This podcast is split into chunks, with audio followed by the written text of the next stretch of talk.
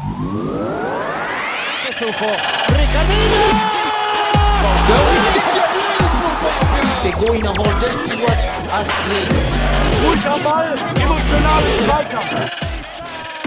Mr. Futsal, the Mr. podcast. Futsal, el podcast. Mr. Futsal, el podcast. Hallo und herzlich willkommen, liebe Futsal-Freunde und Futsal-Enthusiasten da draußen an den Futsal-Podcast-Endgeräten. Hier ist Folge 157 des Mr. Futsal-Podcasts und wieder mit mir am Mikrofon Daniel Weimer, euer Futsal-Economist. Und auf der anderen Seite begrüße ich den kritisch-rationalen Philosoph, Soziologen Sebastian Rauch, unser Futsal-Philosoph. Hi Sebastian. kritisch rational. Das ist fast Ich schon Kant, Satz, ich alles. Kantsche. Terminologie, die du hier verwendest. Hallo Daniel und alle, alle da draußen, seid gegrüßt. Schön, dass ihr dabei seid. Mal wieder eine spannende Folge vor uns. Ich habe Bock drauf. Definitiv. Wir, wir nähern uns ja auch dem Saisonende in ganz kleinen Schritten, beziehungsweise den Saisonhöhepunkten. Also es Mhm. wird auch dort spannend und auch in den News, in den Bewegungen spannend.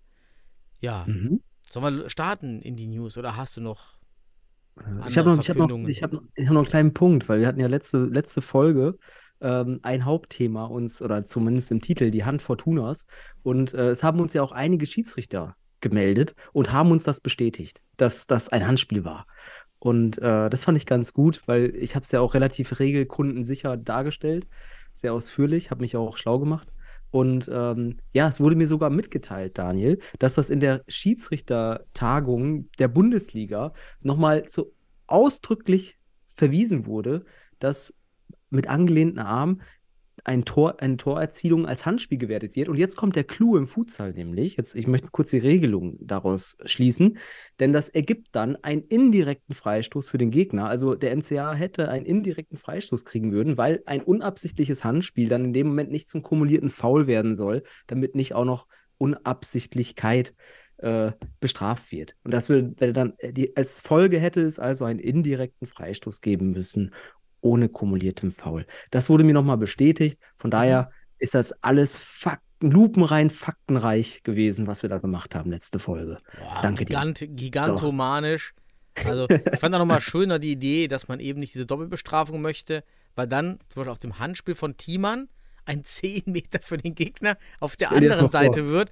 Also Ja. das ist schon, schon ziemlich skurril. Dann würden auch die Zuschauer, die vielleicht neu in der Halle sind, sich auch echt wundern, was, was passiert hier. Schön, dass man das erkannt hat. Diese Evolution einer Sportart Ja. war wahrscheinlich früher auch anders, wie auch der Einwurf ja mal normal war im Futsal, für alle, die noch nicht so lange im Futsal sind. Früher gab es dann ja auch, oder gibt es ja heute auch noch Ligen des Football Salon, was halt was anderes Mhm. ist als die Futsal der, der FIFA. Gibt es Genau. also die AMF, AF. Genau. Ja. Der, der, der erste Futsalverband. Obwohl die auch nicht mehr so aktiv, sind die jetzt noch aktiv? Also vor einigen Jahren waren die noch aktiv, müsste man Ja. mal googeln. Vor- Also vor, vor, von einer Dekade auf jeden Fall noch. Ja, Kann ja. mich noch gut erinnern. Aber Ja. immerhin gab es halt auch früher Einwürfe. Und ich fand, Futsal hat schon eine größere Verwandlung durchgemacht in den, in den letzten 10, 20 Jahren als der Fußball. Mhm. Was Regelwerk betrifft, auch signifikantere Änderungen. Und der Einwurf zum Einkick ist natürlich einer davon. Ja, und man versucht ja auch in manchen Laborligen auch mit der Nettospielzeit zu agieren, mit den kumulierten Fouls und so weiter. Also die FIFA und UEFA, die probieren aus, aus dem Futsal. Auch den Einkick jetzt, ne, der wird auch übernommen in, in Laborligen. Ich glaube, in Holland war es. Ähm, Finde ich total spannend.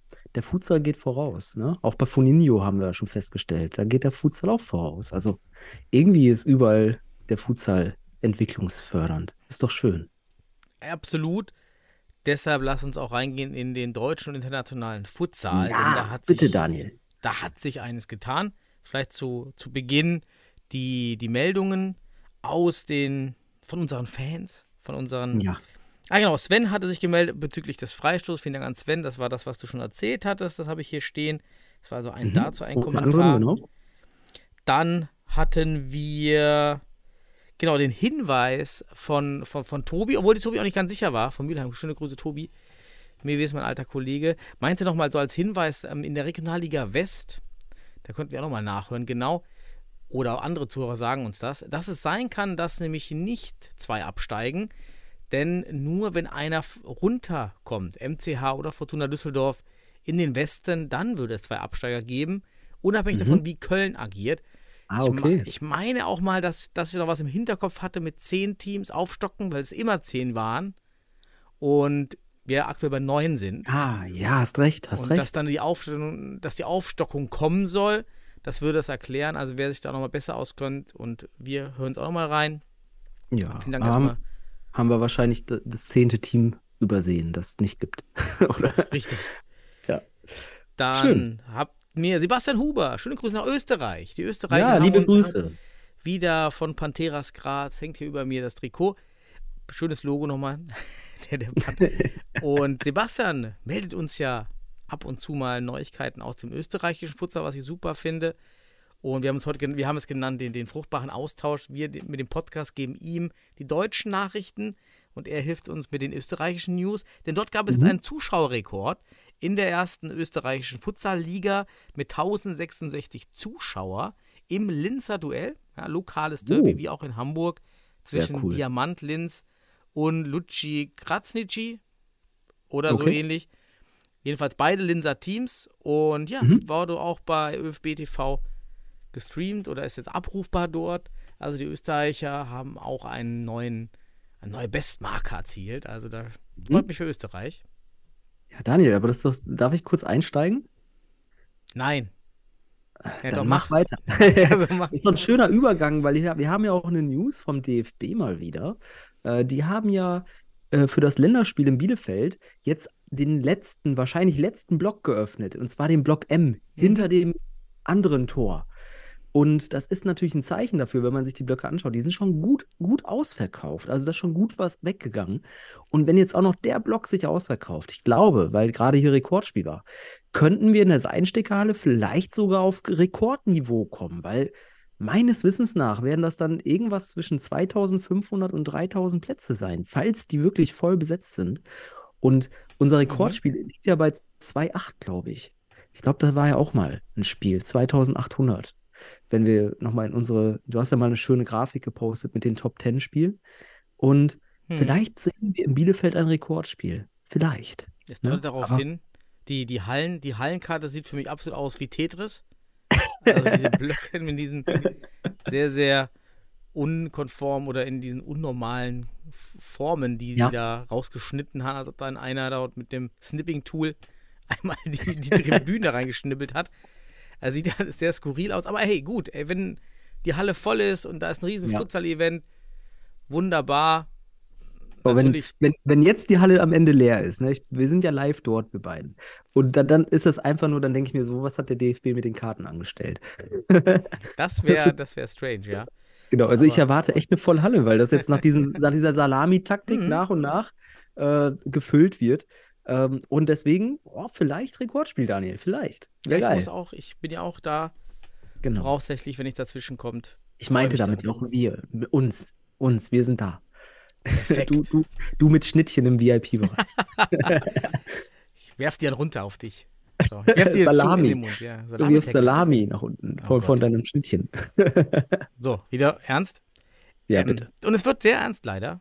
Denn, nee, stimmt, wir haben ja noch die News unserer, unserer Hast du noch Fans. hast du ernste News heute? nee, ja, gleich kommt ernste News, aber Darmstadt hat uns geschrieben, Mhm. dass es doch ganz gut aussieht für Darmstadt. Denn wenn Paas aufsteigt, müssten eigentlich nur zwei absteigen, wenn auch ein Team in die Regionalliga Süd absteigt. Und jetzt kommt es eben. Penzberg hat nicht für die Regionalliga Süd gemeldet. Das ist eine spannende Info. Das ist echt eine Ja. spannende Info. Also eigentlich schlecht für den deutschen Futsal mal wieder. Sieht nach einem Verein weniger aus. Und der Ja. ist Bundesligist gewesen. Das ist krass. deckt sich ja auch so ein bisschen mit den, nach den Gesprächen auch mit den Penzbergern. Schöne Grüße nochmal hier. Ähm, ja, dass es halt sehr schwer ist dort, auch alles aufrecht zu Mhm. erhalten. Kann mir dann auch vorstellen, dass ohne dieses Siegel Bundesliga es dann noch schwieriger wird, Supporter zu finden im Club. Und die Kosten sind ja, sind ja auch hoch für die Regionalliga. Ja, ja, aber stell, ja, aber stell dir mal vor, wie krass muss es sein, dass du Futsal spielst nur mit Motivation Bundesliga. Das ist schon krass, wie, wie hoch deine, deine, deine Motivationsgrenze ist. Also krass. Also bitte nehmt euch da, nehmt, der Rest Deutschlands soll sich das nicht als Beispiel nehmen. Aber, Aber weißt du noch unsere Thesen? dass die Ja. Abstiege und die Aufstiege in, in neuen Sportarten oder in solchen Ja, fragilen Sportarten wie Futsal genau dazu führen, dass sich Vereine auflösen. Also wenn du zu häufig Genau. diese Auf- und Abstiege hast, genau. das ist eigentlich nicht gut. Eine flache Hierarchie wäre besser. Ja, wir haben darüber gesprochen, vor Mhm. sicherlich 60 Folgen oder so. Oder 100 Folgen. Ist ja schon so viel.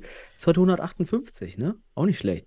Also von daher, es gab sicherlich eine Folge bei Mr. Futsal hier. Ähm, vielleicht Ich, hab ich glaube, im Intro habe ich, 158, habe ich Ja, doch, 157 22 gesagt. Siehst du? da haben wir darüber gesprochen, ob es nicht besser ist, ohne, Auf, äh, ohne Abstieg zu spielen und dann einfach nur aufzusteigen.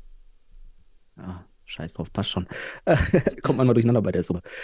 Aber was ich sagen will, ist, ähm, dass man schlussendlich, wir haben darüber gesprochen, ähm, ob man nicht besser den Abstieg weg abschaffen soll, die ersten zwei, drei Jahre und nur aufstockt.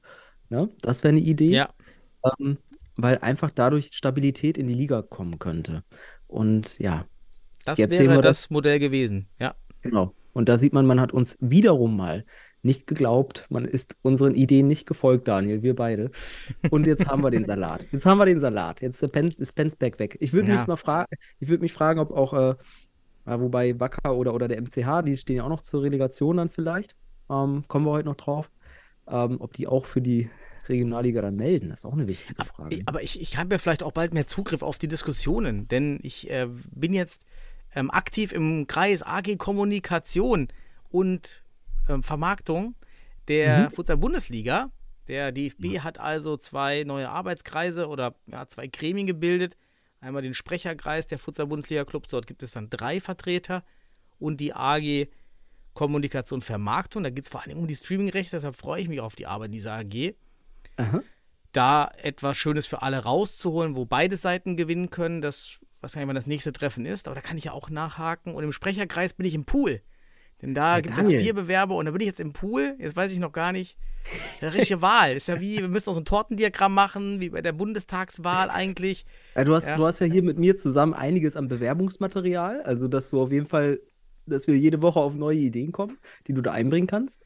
Ähm, und wichtig ist, ich bin richtig stolz auf dich, Daniel, wie du mit deinen Interessenkonflikten umgehst.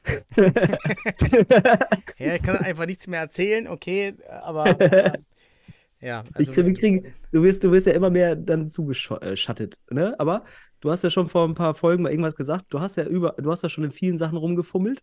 Jetzt fummelst du auch noch dort mit. Fummler. Überall, richtig.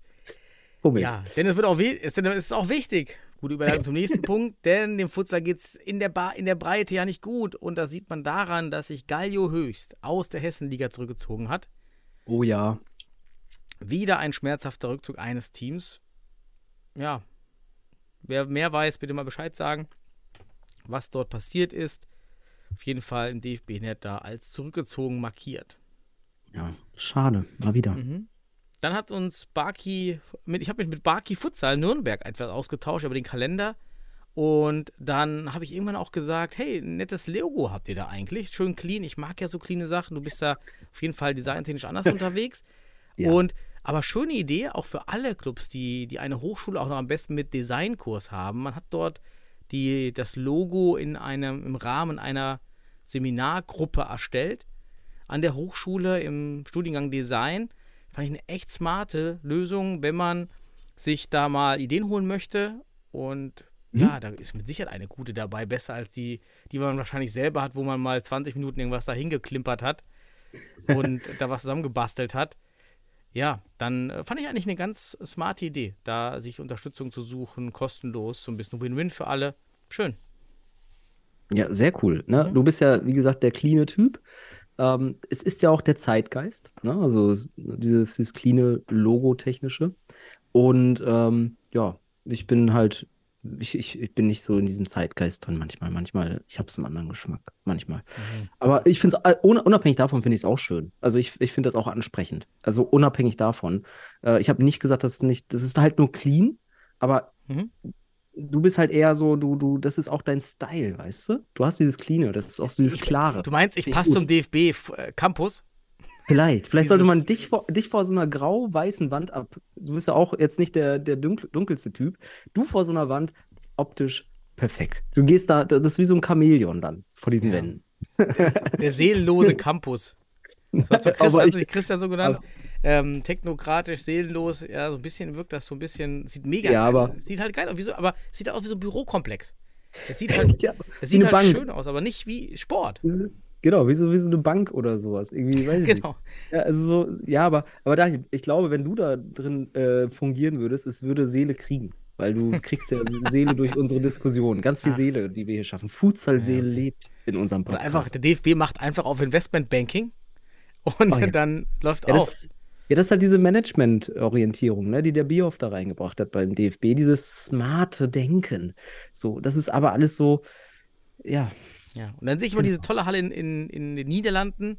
ja. Ja, mit diesen geilen Graffitis, wo ich denke, genau das. Ja, Ja, ja genau. das ist eigentlich the way to go damit. Ja, okay. Ja, genau. Aber siehst du, du, du verstehst es ja. Deswegen, also du bist ja kein seelenloses äh, Wesen. Du würdest da wirklich Leben reinbringen. Äh, Deswegen bist du ja auch in all den Gruppen drin. Ne? So, so jetzt haben wir den. Kreis Ich geschlossen. werde dann seelenlos. Nee. Das sagen wir dir schon. Ich sag dir das schon. Okay. Ich, überprüfe, ich überprüfe dich auf Futsal-Seele. Jede Woche. Immer wieder. So, Da- bitte. ja, dann dreht sich eigentlich noch viel zu früh oder relativ früh das, Karo, das, das Transferkarussell für eher noch diese Saison, aber schon mit Blickperspektive nächste Saison. Und zwar bei Liria passiert ja einiges. Und Oh das ja. nur auf einer Position. Denn Pavlos Wiegels kehrt aus Frankreich von Toulouse zurück in die Hauptstadt, war jetzt schon auf dem, auf dem Platz am Wochenende in der Regionalliga Nordost. Und Mhm. Johnny Göde hat auch seinen Wechsel bekannt gegeben. Würde also sein, dass es noch im Transferfenster war und auch spielen kann. Er war ja verletzt, aber auf jeden Fall nächstes Jahr sehen wir mindestens dann, spätestens dann, zwei Keeper. Also Liria will hier in die Bundesliga. Ich meine, das hat man ja schon vermutet, aber das, diese Wechsel machen das ja deutlich. Hm. Aber Daniel, äh, ich habe sogar noch gehört, es gibt ja noch ein Gerücht, dass sogar auch noch der U19-Stützpunkt-Torwart irgendwie aus Berlin dort irgendwie auch noch dahin wechselt. War das irgendwie sowas? Ich bin mir nicht ganz sicher. Mhm. Gerüchte, Gerüchte gehen weiter rum. Aber mal, jetzt kannst du mal, du hast ja eine Torwartseele. Du bist Futsal-Torwart. Und jetzt hast du da neben den Krolo, hast du da auch noch Wiegels und Göde. Ähm, wie findest du das insgesamt? Welche Perspektive würdest du da nochmal zu aufwerfen, um das äh, zu reflektieren? Also einfach mal aus der Seele heraus. Aus der Seele finde ich es im, Fut, im Futsal eigentlich smart, zwei Keeper auf ähnlichem Niveau zu haben, weil die beiden sich dann auch jede Halbzeit abwechseln können, was im Futsal halt einfach möglich ist und dadurch ein unfassbar enger Teamzusammenhalt zwischen den Torhütern entsteht. Mich verwundert es, dass das in der Bundesliga super selten so gehandhabt wird. Mhm. Ähm, natürlich ist das Niveau, der Niveauunterschied manchmal sehr groß, aber eigentlich sehe ich, ja klar, Akzentewitsch, okay, wen willst du jetzt? das ist dann schon schwer. Aber in anderen, anderen Clubs würde ich sagen, da könnte man jemanden aufbauen, aus, auch gerade mit Perspektive. Ne? Und das ist natürlich schön bei den Mhm. zwei Keepern. Mhm. Ja, wer natürlich jetzt ein Motivationsloch bekommen könnte, ist Krollo, der jetzt ja schon sieht, dass er nächstes Jahr, je nachdem wie, wie jetzt äh, die, wie die Qualifikation läuft und die für die Mhm. Bundesliga, jetzt schon ein bisschen demotiviert sein könnte. Aber gut, Wiegels ist ja jetzt schon da. Ja, Wiegels Wiegels spielt halt jetzt Schon schon, Kader. Ja. ist schon im Kader. Ja, von daher, ja. ist Ich habe gerade nochmal ja. Ich habe gerade noch mal recherchiert. Der Gulich, U19-Nazio-Keeper, der soll auch noch dahin. Laut Gerücht. So, Gerüchteküche brodelt. Also dann haben wir da vier Keeper. Ja, also ist spannend. Also man, auf jeden Fall hat man Ambitionen, so kann man es interpretieren. Und äh, ich bin mir sicher, dass nicht alle vier spielen. So will ich es mal sagen. Auch wenn drei, ich bin mir sicher, nicht alle drei spielen. Ich Ich bin meine, mir sogar drei- schon fast. Drei Ja. brauchst du, brauchst du für, für das Training auf jeden Fall. Ein Ja. Perspektivtorhüter. Ist natürlich auch schön, dass er sich da so rankämpfen kann. Wenn man dann auch eine zweite Mannschaft entsprechend hochzieht, kann das schon sehr fruchtbar sein. Ja, sicherlich, sicherlich. Aber die Frage ist halt, was haben die Spieler für, für Ambitionen und Ansprüche, auch die Torhüter. Und äh, allein schon Göde und Wiegels, die haben ja auch Anreize. So, Wiegels Nationaltorwart, Göde irgendwie leistungsmäßig in den letzten anderthalb Jahren in der Bundesliga sicherlich einer der Top-Torhüter. Kann man so zum Ausdruck bringen. Natürlich nach seiner Verletzung vielleicht nicht mehr ganz reingekommen und wieder verletzt. Aber davor war er wirklich, ich sag mal, in der letzten Saison wirklich einer der Top 3 Keeper in der Liga, in der Bundesliga. Und ich glaube, das sind schon zwei Hochkaräter, wenn die fit sind. Und allein die beiden, ne? Geiles Torwart-Du, muss man sagen. Aber wenn sich da nicht ein, ein Wechselspiel ergibt, ist halt die Frage, ob das am Ende wirkungsvoll ist. Ne? Und das ist halt die Frage. Manchmal ist es besser, wirklich eine klare Eins zu haben und eine gute Zwei, anstatt zwei Torhüter, die richtig eine Eins sein können. Weißt du? Mhm. So, also denke ich. Ich sehe da auch Konfliktpotenzial, ähm, aber danke dir für deinen Seelenbeitrag. Der war schön. Und Ja. damit kommen wir zum letzten, zu den letzten News und da bin ich jetzt auf deine Meinung gespannt. Und zwar Oh, geht es um den? Kader für Oha. den Lehrgang 19. Ja. bis 22.02.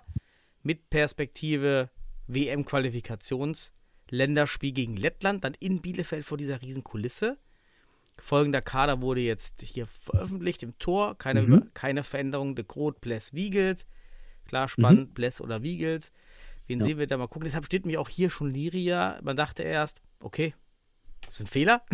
Ja, Ja, aber Toulouse dachte ich, ne? Toulouse, ja, alle aber- Toulouse, ne? Okay, Ah, ah, das war, das war, da war das nämlich, Der erste wo Deut. das, als das online stand, war die News vom Wechsel noch nicht raus. Ja, Das, genau. äh, das war- ist schon Wochen her.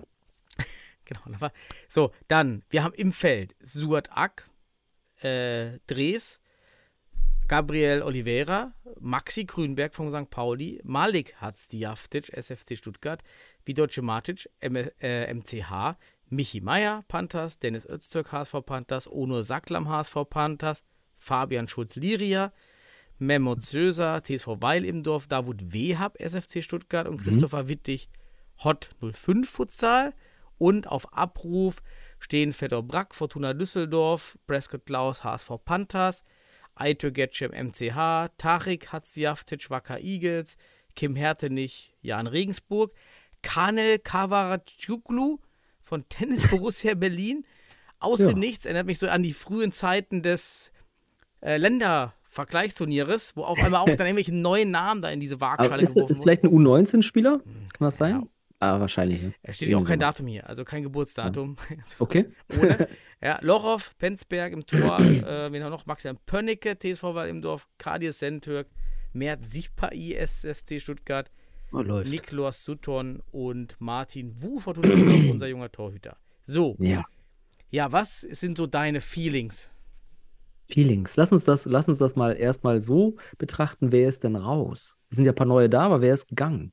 Mhm. Also gegangen ist erstmal auf den ersten Blick, wenn ich jetzt äh, durch meine MCH-Brille gucke, Fuad Agnima ist gegangen. Er ist Mhm. raus aus diesem Kader. Und das bei einem Heimspiel in Bielefeld. Das ist natürlich hart, finde ich. Also wenn Mhm. es wirklich eine sportliche äh, Entscheidung war, finde ich, ist das eine harte Entscheidung. Und diese Abgänge oder so ein Abgang wie Fuad Agnima, ne, jetzt müssen wir nicht über Mert Sipahi sprechen, also sorry, dass er noch auf der erweiterten Kaderliste steht. Ich glaube, der ist im Urlaub gewesen jetzt die letzte Zeit. Ähm, aber was ich sagen will, ist einfach, jetzt müssen wir natürlich gucken, wer ist neu reingekommen für Spieler, die vielleicht auch jetzt ne, Mhm. sich bewährt hatten. Äh, Maximilian Grünberg finde ich interessant, aber zum Zeitpunkt der Nominierung hat er, glaube ich, vier Spiele am Stück nicht gemacht. Ich weiß nicht, wie viele es waren, aber es waren mehrere Spiele nicht. Und er wird nominiert, hat aber jetzt, wie ich finde, in den Spiel letzten Spielen, vor allem jetzt auch zuletzt, auch wenn sie verloren haben, war er der aktivste bei Pauli. Zumindest ist das, was man mitgekriegt hat. Finde ich, ist eine mit Abstrichen gelungene Nominierung. Neunominierung, finde ich. Grünberg. Finde ich auf jeden Fall durchaus berechtigt. Bin ich bei Ähm, dir, ja. Ne, du kannst jetzt gerne mit einsteigen immer wieder. So, also von ja daher. du, du machst deine Ideen, ich sag dann ja oder nein, aber Maxi Grünberg, gebe ich dir recht, war, Okay. kann man absolut mittragen. Gut. Nehmen, nehmen wir Davut Wehab. Da haben wir schon drüber gesprochen. Neben Arma Cekic vom Stuttgarter FC. Sicherlich jemand, den man langsam mal nominieren kann. Finde ich, ist auch eine durchaus gelungene Nominierung, weil er sehr variabel ist, schussstark, hat sich entwickelt, Ada-Pivot-Position. Kann man beim DFB gebrauchen. Ja, Wehab und ich- Grünberg, beides Pivot-Spieler, ne? Ich, Ja, oder? wobei Grünberg, da kannst du kaum einordnen bei Pauli. ja gut, da das stimmt, aber kann beide, kann alles. Links Ja, und rechts. aber wer, vorne, genau, genau. Das ist in Grünberg, äh, bin ich auch interessant, wie er, wie er beim, beim DFB positioniert wird und ob er überhaupt in dieses System passt, äh, wie er sich da entwickelt und einbringt, ob er überhaupt da auch mal zum Einsatz kommt. So, das wäre eine Idee. Wir wissen aber aus der Bundesliga, dass er auf jeden Fall ein sehr kreativer, willensstarker und technisch wirklich super Spieler ist. Einer, also auch bei Pauli heraussticht. Und die sind technisch gut, die Jungs. Ähm, aber wie gesagt, dann haben wir Davut Werb, der auch, ne, wo wir schon in den letzten Folgen mal gesagt haben, hey, nominieren, super, freue ich mich drüber. Vom Meister, ähm, weiß gar nicht, ob er in Deutschland geboren ist, kann uns vielleicht jemand sagen, weil wir müssen ja auch mal gucken, wer ist jetzt eingebürgert oder nicht, ne? Weil, um einfach so diese Entwicklung in Deutschland zu haben, weil wir ja durchaus auch die Sorge haben, dass wir so ein Italien-Modell kriegen. Das weißt du ja, dass Deutsche also Mhm. eingebürgert werden. Und dann haben wir hier das Italien-Modell und dann können wir über Fußballentwicklung la lange reden, da kriegen wir nichts. Das hat uns Italien gezeigt. Das ist, das wird dann irgendwann sterben. Ja. Gut, ähm, und wir haben es sogar prognostiziert. Das wollten wir nochmal sagen. Vor zwei Jahren war es, glaube ich, sogar schon. Ne? Mhm. Dass Bundesliga natürlich zu so einem Legionärstum Ja, führen das kann. bei italienischen Beispiel haben wir oft Ja. benutzt als, als Warnung, ja, was passieren kann mit Warnung. großem Legionärstum. Ja. Warnung, der Sportökonom hat letzte Woche gesagt, ging ökonomisch gar nicht anders. Hab promoviert. Nein, aber äh, das zu da. Dann gibt es natürlich noch hier einen Punkt, und das war Ono Saglam, der, ich glaube, zehn Monate raus war. Und ich sag mal, ohne Spiel, also auch jetzt am Wochenende war er nicht dabei. Und äh, ich sag mal, die HSV Panthers können richtig glücklich sein, dass er nominiert wird, aber ich kann es nicht nachvollziehen. Ich kann es nicht nachvollziehen, denn er wird nicht bei 100% sein können. Auch wenn der Spieler das behauptet. Er hat nicht die Spielpraxis. Jetzt hast du noch ein Spiel vor diesem Länderspiel äh, und das war's. Und er hat da davor, ich glaube, da war er immer im Kader und hat nicht wirklich äh, durchgespielt, denke ich. Zumindest was ich gesehen habe. Und dann war er jetzt gar nicht dabei in Stuttgart. Und er wird nominiert. Aus dem Nichts, Daniel. Und Mhm. das ist aus meiner Sicht nichts gegen die HSV Panthers und Ono Saglam. Also ich gratuliere euch für die Nominierung. Super für euch. Aber was der DFB hier macht, ist aus meiner Sicht eine Ohrfeige. Eine schallende, Ohr, eine schallende Ohrfeige ins Gesicht der Spieler, die dafür jetzt ackern ohne Ende. Seit, seit, seit Monaten und für den Einsatz. Man weiß natürlich, wie du immer sagst, auch nicht, wie der Hintergrund ist, beruflich. Ne? Ich würde jetzt hier Aito Getchum zum Beispiel, den habe nicht nachgefragt. Aber dass der dann dafür raus ist, das finde ich echt krass. Krass, wie man auf so eine Entscheidung kommt. Ein Spieler, der zehn Monate nicht dabei ist, Mhm. egal welchen Man, könnte es, man kann es natürlich etwas durch die Position motivieren und sagen, gut, Sacklam so Richtung Fixo orientiert, hat man vielleicht nicht ganz so viele Spieler dabei, viele Aderspieler, jetzt sogar noch ein paar Pivot-Spieler dabei. Man ist etwas blank. Ja, das könnte eine Motivation sein, aber reicht das dann am Ende wirklich in so einem dynamischen Spiel wie Futsal, das dann auch gerade mit, wie du schon sagst, Perspektiv, Motivation der anderen. So eine Mhm. Nominierung hat eine sportliche Komponente, aber auch immer eine Motivationskomponente für andere Spieler. Ja. Nämlich ist es gerechtfertigt, was wird verlangt, wer, wer schafft es am Ende. Und das kann halt auch demotivierend sein, wenn man dann, zum Beispiel Ian Prescott Klaus hat für mich einen super Lauf. Ja, Ja. ich verstehe jetzt auch nicht, warum ist denn jetzt Ian äh, auch da jetzt raus? Schade, ne? Hat gut genetzt, immer war immer dabei, hat ordentlich Powerhouse gemacht und fällt dann raus. Kann für mich nur die Position sein, das wäre wirklich noch disku zu diskutieren, ob das dann so Ja. etwas rechtfertigt, ob er dann auch als Fixo s- den Mehrwert bringt, als Ja, wenn man da einen anderen Spieler hinstellt. unabhängig Spielpraxis, Fitness im Bereich Futsal, nicht hier, der kann schnell laufen jetzt und so weiter und der hat Kondition, bla bla, sondern wirklich, ich habe da letztens noch mit zwei Leuten, die sich damit auskennen, mich, mich auseinandergesetzt, auch über Fitness. Und da war eine ganz einfache Aussage. Wenn du jemanden hast, der 100% gut ist, so wirklich 100% fit ist, nehmen wir mal einfach Aitu Ketchum, der spielt dieselbe Position, fixo, schussstark, etc., ballsicher, mittlerweile sehr variabel. Nimm nur diesen Vergleich, man kann andere auch nennen, ne? weil du sagst Position. Ähm, der ist 100% fit. Saglam wird niemals bei 100% Futsal-Fitness sein bei diesem Spiel gegen Lettland. Never. Also das kann er gar nicht, weil er jetzt hier nicht fünf Spiele, äh, mindestens fünf Spiele vorher abgerissen hat und sich da mit Spielpraxis und Spielfitness geholt hat. Ich weiß nicht, wie man so eine Sch- Entscheidung fundiert, ob es jetzt seine Führungspersönlichkeit ist, die er sicherlich mitbringt. Aber äh, sorry, es ist halt einfach eine nicht nachvollziehbare Nominierung. Äh, die intern sicherlich für die Sinn ergibt. Ist ja immer subjektiv, so eine Bewertung, muss man auch sagen. Aber für uns von außen ist das schwer nachvollziehbar. Und mich würde das wirklich nicht erfreuen als Spieler, der dafür draußen sein muss. Wa- Wirklich. wa- wa- Was, was mir positiv jetzt auffällt, ist auf jeden Fall mit Michi Meier. Wieder Positiv. Versuchst du es noch verholen. Ja, Gibt es ja die Motivations- oder die, die, die, die Ja, ja, klar. Lass uns das, lass uns, immer, dass lass uns das so Harvard-Sandwich machen. Genau, Ja, am so Ende ein- kommt das Positive, bitte. Und ja, es gibt mit Michi Meier nur noch einen Spieler unter 1990er Jahrgang. Für mich also die Transformation hin zu einem jüngeren Futsal-Team immer immer Mhm. präsenter. Das finde ich extrem gut. Jetzt auch mit, ich habe mal geguckt, Mhm. der Kanel, ich sage nur Kanel, er soll mir bitte, oder ja, Kanel, ähm, war beim U19-Spiel dabei bei der Nationalmannschaft, Mhm. hat hier anscheinend auch Bundesliga Nordost gespielt. Ist das hier auch U19, Berliner AK? Aber Ähm, ja. Also F- Eine Fußball. eine Sache, Daniel, auch mal einfach um Futsal-Kultur hier zu, zu, zu würdigen. Never darf ein Spieler für die A-Nationalmannschaft nominiert werden, der nicht in einem Futsalverein ist. Never. Auch nicht in so eine bei dir. Kader-erweiterte Das Liste. ist wieder die Demotivationsfunktion. Das, Das, ja, ist, das ist pädagogisch so schlecht, soziologisch so schwach. Sorry, das darf nicht passieren. Unabhängig davon, ob der leistungsstark ist, weil man hier eben, wie du sagst, nicht, nicht weiß, was man mit diesem einen Dominostein an weitere Effekte hat und welcher Dominostein der letzte ist am Ende des Tages. Und das ist, das hat nicht gute Effekte. Ja, es ist halt, das es, das liegt, das Problem ist der fehlende Masterplan. Wir bleiben wieder, wir drehen uns da immer eigentlich um, um denselben Problem. Was will man mit Ja. Futsal? Wie soll das aufgebaut werden? Wie soll das Gesamtkonstrukt Futsal funktionieren? Und es wirkt auch hier völlig blind zusammengewürfelt, dass man jetzt diese U19 hat, die so ein bisschen Standalone ist, weil es gibt keine Ligen. Die ist Genau, einfach da. Standalone. Ja, es ist eine Standalone-Liga, einfach ohne Einbindung in irgendetwas. Und aus diesem, aus dieser Sondertorte zieht man sich jetzt hier so eine Kerze raus und packt die jetzt hier au- auf, auf, die Kronju auf die Kronjuwelen drauf. Nee, ich finde, das geht nicht. Das ist, nee, ich kann es auch nicht nachvollziehen. Wir haben immer gesagt, wenn man die Bundesliga hat, muss, eigentlich muss das Mantra bestehen, Spieler nur aus der Bundesliga zu rekrutieren. Ja, das war immer schon mit Fabian Ja. Schulz grenzwertig. Denn die Bundesliga muss gestützt werden, die Spieler sollen da rein. Gut, Berlin Ja. hat keinen Club. Gut, das heißt, eigentlich kann man den Spielern jetzt sagen, entweder zu Liria oder nicht. So, jetzt haben sie ja, Ja. einen, jetzt haben sie ja die Ausrede nicht mehr. Das, das muss jetzt so sein. Ja, Liri hat mit die meisten Nationalspieler jetzt. Wiegels und, und, und, und Schulz.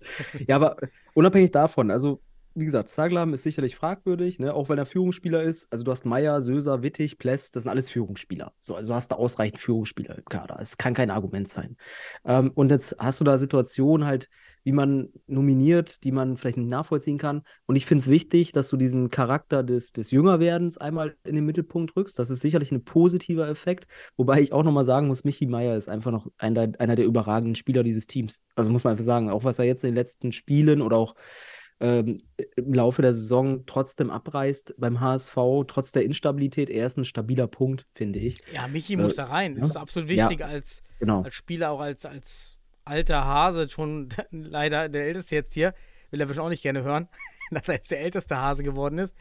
Aber ja, es ist halt so. Ne? Es ist der erfahrenste Ja. Spieler dort auf der Platte mit seinen 40 Länderspielen mit Abstand. Christopher Wittig hat 50 noch und Memosch. ist nicht dabei halt. Aber wer auch noch sehr erfahren natürlich. Doch, Memosch Der hat mehr als. Christ- Sorry, der hat hat Christ- 50, das ja, war das Problem. Mit 50, 50 Wittig, beide Me- gleich. Und genau, nein, nein, der, der hat mehr als Wittig. Das ist ja das Problem. Also das haben sie ja gefaked wieder am Ende. Es ist unfassbar. Also wenn er jetzt 50-50 steht, ist das, ist das so Genau, jetzt, schlecht. jetzt, jetzt ist 50-50 und damals hat Ehrlich? man gesagt, es wäre nicht gleich, ne? Ja, und wir haben ja Screenshots gemacht. Uah, Ich krieg das Kotzen, wirklich. Sorry. Also, das ist jetzt gerade, wir sind im Podcast, wir sind hier persönlich, nimm's nicht persönlich da draußen, aber das ist Gefake. So, und wenn der wird jetzt nachher noch, der muss ja in Bielefeld dann auch nochmal gewürdigt werden und die sollen einfach ehrlich sein. Die sollen Ehre haben. Ehre ist Wahrheit. Jetzt habe ich wieder rein. So- jetzt habe ich so hier den- wirklich. Den, nein, es ist so, Ehre ist mit, mit Wahrhaftigkeit verbunden. Man steht zu seiner Wahrheit und man verfälscht sie nicht. Und da muss man sich entschuldigen. Ehre heißt, ich entschuldige mich bei dem Spieler. So, ich habe es schon mal aufgerissen. Äh, und das finde ich grausam, dass man da auf einmal angleicht, damit man bloß nicht das Problem hat mit der Diskriminierung und so weiter. Bla bla bla. Sorry. Also, Ich überlege mir gerade eine Überleitung, wie ich davon wegkomme, von deinem so, Rage-Modus gerade. Nein, letzter Punkt, Rage-Modus aus. Ich finde den Kader gut. Bis auf ein, zwei Nominierungen, der Kader ist gut. Ähm, ich finde auch, Spieler sind drin, die, die sich gut entwickeln. Malik Hatzjaftic, top hat sich entwickelt. Suat Ak hat jetzt die letzten Spiele auch gut gespielt. Äh, die Hohensteiner sowieso. Äh, David Weab, Memo Söser auch. Also ich finde insgesamt den Kader, es ist, ja eigentlich so im Grundkern Hott, Weilimdorf, Stuttgart. So jetzt ein bisschen. Ähm, plus, plus ein MCH-Spieler und HSV und dann hast du halt noch Liria.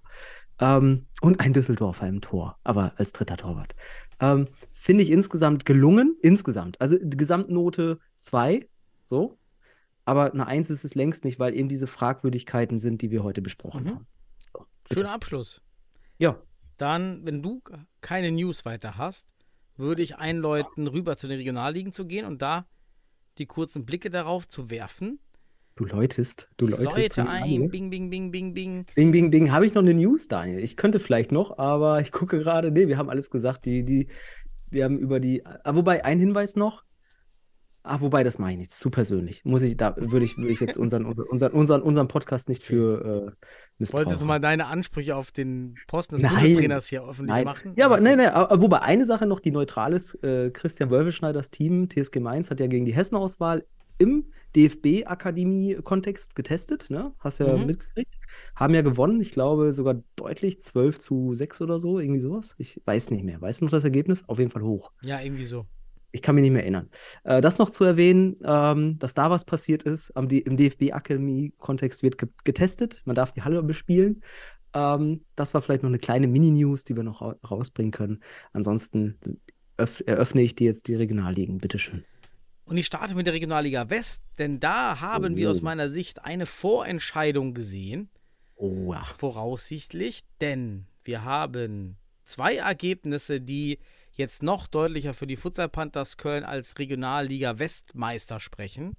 Das ist nämlich einmal der deutliche Sieg, 5 zu 1 gegen Holzpfosten Schwerte, einen Mhm. der Verfolger. Und zum anderen, Cheruska Deutmold lässt überraschend, über, ja, das muss, absolut überraschend, Mhm. gegen Niederrhein Socker Punkte mit einem 5 zu 5. Und damit zieht, ziehen die Panthers Köln jetzt weit weg. Und für mich ist da ist der Vorsprung jetzt die paar Spieltage vor, vor Ende. Ja, sieht das ganz klar aus. Man hat 34 Punkte, dahinter dann Cheruska Detmold mit 26. Man hat aber ein Spiel Mhm. mehr, muss man dazu sagen. Trotzdem, ja, ich meine, so viele Ausfälle werden die Panther jetzt nicht mehr haben. Wie, wie stehst du dazu? Ja, ich gehe auch davon aus, dass die Panthers sich jetzt nicht mehr die Butter vom Brot nehmen lassen. Also dafür kann Detmold dann auch zu Hause einfach, ähm, muss das einfach abliefern. Wenn sie das nicht hinkriegen, dann werden sie gegen die Panthers wahrscheinlich das auch jetzt nicht mehr reißen können, haben es nicht mehr in eigener Hand und alle Zeichen stehen Richtung Futsal Panthers Köln. Das erste Interessante an dieser Liga. Das zweite Interessante ist ja, Daniel, dass der UFC Münster den Wuppertaler SV besiegt und zwar mit 4 zu 3. Und auf der Bank, wer sitzt dort? Fabian Nehm. Letzte Woche haben wir noch als Feuerwehrmann gefeiert. Der Peter Neurohrer des Futsals. Ja, anscheinend äh, macht er den Job gut und er holt den Sieg mit den UFC. Letzte Woche schon knapp gegen Köln nur verloren und jetzt gewinnt man gegen Wuppertal. Und somit ist der UFC, was auch immer das für Plätze da unten sind, wir nennen es mal Abstiegsplätze, weg von den Abstiegsplätzen. Und zwar mit einem Punkt Vorsprung auf den FC Niederrhein-Zocker. Ähm, ja, hat sich erstmal rausgekämpft. Ja, und, Und- mein Primero Club de Futsal Mülheim, ja, ist wieder mittendrin. Jetzt mit Münster und Niederrhein Zocker. Man kämpft um den vorletzten Platz. Mhm. Ist richtig spannend, die Liga, muss man sagen. Man hat aber noch zwei Spiele weniger als die beiden Konkurrenten. Ne? Also das heißt, hier könnte man auch noch auf sechs Punkte wegziehen, wenn man es denn erfolgreich gestaltet. Mhm. Ne? Deswegen, na? Gut, das war die Futsal-Liga West. Wo wollen wir in den Südwesten gehen? Gerne, mach. Nix. Da gibt es ja nichts. Ach so, Süd. Ja, okay. Im Südwesten nichts Neues. Ähm, da gab es wie immer eine Absetzung. nee, gab es da was überhaupt? Nee, ich hab, da war nichts. Nee, es gibt aber in Zukunft eine Absetzung. Aber äh, am Samstag spielen sie, spielen sie äh, TSG Mainz gegen Friesenheim noch. Aber die sind ja Meister. Mainz ist Meister. Dann gehen wir in den Süden, Daniel. In den Süden. Was gab es im Süden? Magst du uns da was von dazu erzählen? Achso, ich dachte, du erzählst was. Ich mache Ach mach Gott, hier, ja, ich ich mache hier schnell auf. Wir, ma, ich mach schon. Mach schon. Willst du euch machen? ja, dann mach. Du bist ja schon, War dann schon im Nord du bist ja schon im Nordosten. Äh, nee, war nicht viel. Und und der OFC Pass ist Meister. Und wir haben gehört, Darmstadt äh, muss es nicht unbedingt runterreißen, weil Penzberg nicht gemeldet hat für die Regionalliga. Von daher muss Darmstadt jetzt nur um den vorletzten Platz kämpfen, ne, wie ich das verstehe. Genau. Und der ist aber auch mit sechs, äh, sechs Punkten und sieben Punkte Darmstadt, also Neuenheim sechs Punkte, Darmstadt sieben Punkte. Da, das kann nochmal in den letzten Spielen jetzt äh, interessant werden. Wo, ja, ich sehe nämlich, es sind noch zwei Spiele für Darmstadt, für Neuenheim noch drei. Da ist noch was drin. Also Neuenheim kann es aus eigener Kraft noch schaffen. Ja. Und äh, ja, Darmstadt muss jetzt gegen den OFC Pass. Das ist schon ein hartes, hartes Gewicht. Ja. Und OFC Pass ist halt schon Mhm. der amtierende Meister. So, das als kleine News aus der, aus der Liga. Ich Mhm. glaube, wir müssen. Nee, ich würde auch weitergehen zur Nordostliga, Ja. aber Gehen auch da nichts Neues, außer wieder alle drei Spiele zweistellig. Liria gewinnt 16 zu 1. Blumstadt United Ja. gewinnt 10 zu 6 gegen Omidan Dresden und CFC Hertha schlägt Atletico Berlin mit 10 zu 2. Nichts Neues und Liria auch hier relativ gut sicher wie. vorne. So gut wie. So gut wie. So Neun gut Punkte wie. Vorsprung vor Kroatien, aber Kroatien ein Spiel weniger. Ja. Aber der Puffer mit dem Kader. Ne, der direkte Vergleich ist gewonnen gegen Kroatien Berlin, falls hier der direkte Vergleich zählt in der Liga. Das weiß man ja nach den ganzen Futsalbestimmungen nicht. Ähm, aber unabhängig davon, ich denke, Liria wird es machen. Und im Tor, beziehungsweise im Kader, sahen wir halt den Herrn Wiegels. Ja, Mhm. ja er war dabei. Und äh, ja, wir sehen ihn wohl dann jetzt vielleicht auch dann in der Relegation. Ja, Mhm. schön. Dann gehen wir in den Norden, in den Norden der Republik. Da hatten wir auch was. Und zwar äh, gewinnt Sparta Futsal 9 zu 0 bei Deportivo Inter. Der FC Maihahn gewinnt, ist das jetzt am grünen Tisch gegen Woltmershausen? Nicht antritt. Ich kann es nicht nachvollziehen. Hier nach äh, Sonderwertung steht hier bei mir nur in Ja. der App. Ja. Äh, und der PTSK Kiel gewinnt bei dem BFC Futsal Löwen Nordheide mit 6 zu 2. Und ja, noch sind sie Tabellenführer mit 34 Punkten, aber Sparta mit 32 Punkten und ein Spiel weniger dahinter. Deswegen, es ist höchst spannend. Es sind für den PTSK noch drei Spiele und für Sparta Futsal noch vier Spiele. Es gibt noch ein paar Punkte zu verteilen und Sparta darf nicht ausrutschen und der PTSK auch nicht. Also von daher, das ist die spannendste Liga, die wir noch haben, Daniel. Ja, Da- das stimmt. Mehr haben wir nicht. In der, in den, also mehr geht, also hier ist noch Spannung, hier kann ich mich noch nicht entscheiden. Wobei Sparta sicherlich Favorit ist dadurch. Aber nee, ich würde mich noch nicht festlegen. So, das zum Norden, Daniel.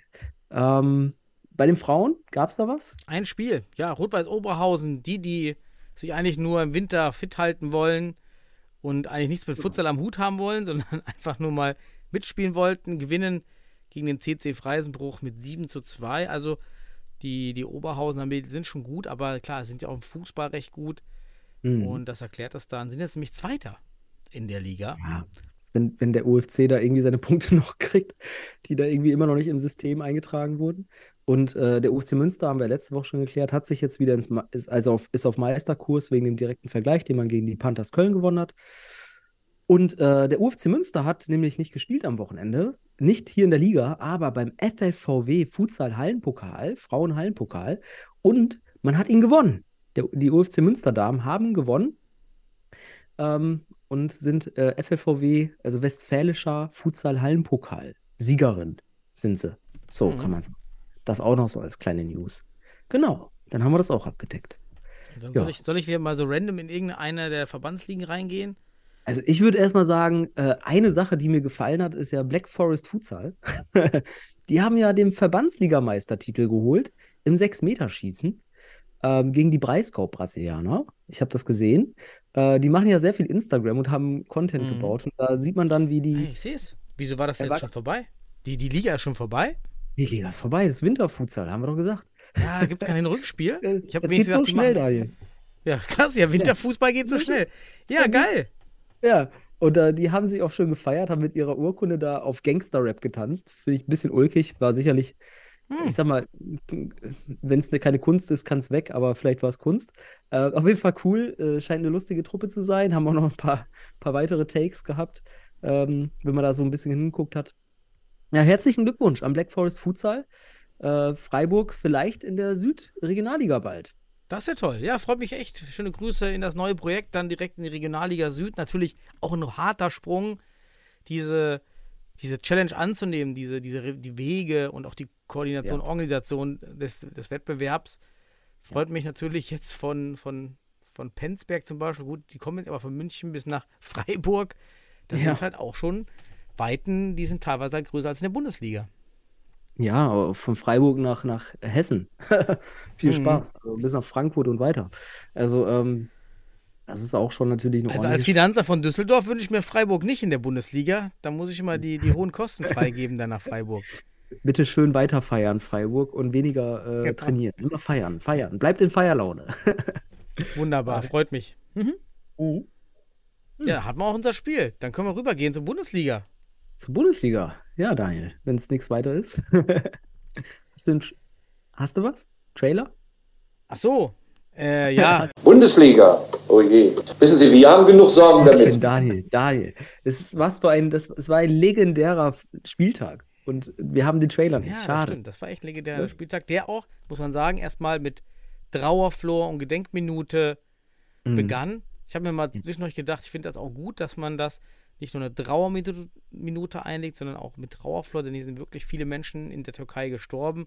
Ja. Ich denke mir aber auch, hey, gerne könnte man das auch, äh, ich erinnere gerne an Haiti mit 200.000 Toten, ich erinnere gerne an die Tsunami-Katastrophe, damals 2004 mit 200 oder 300.000 Toten, also auch sehr, sehr viele Tote.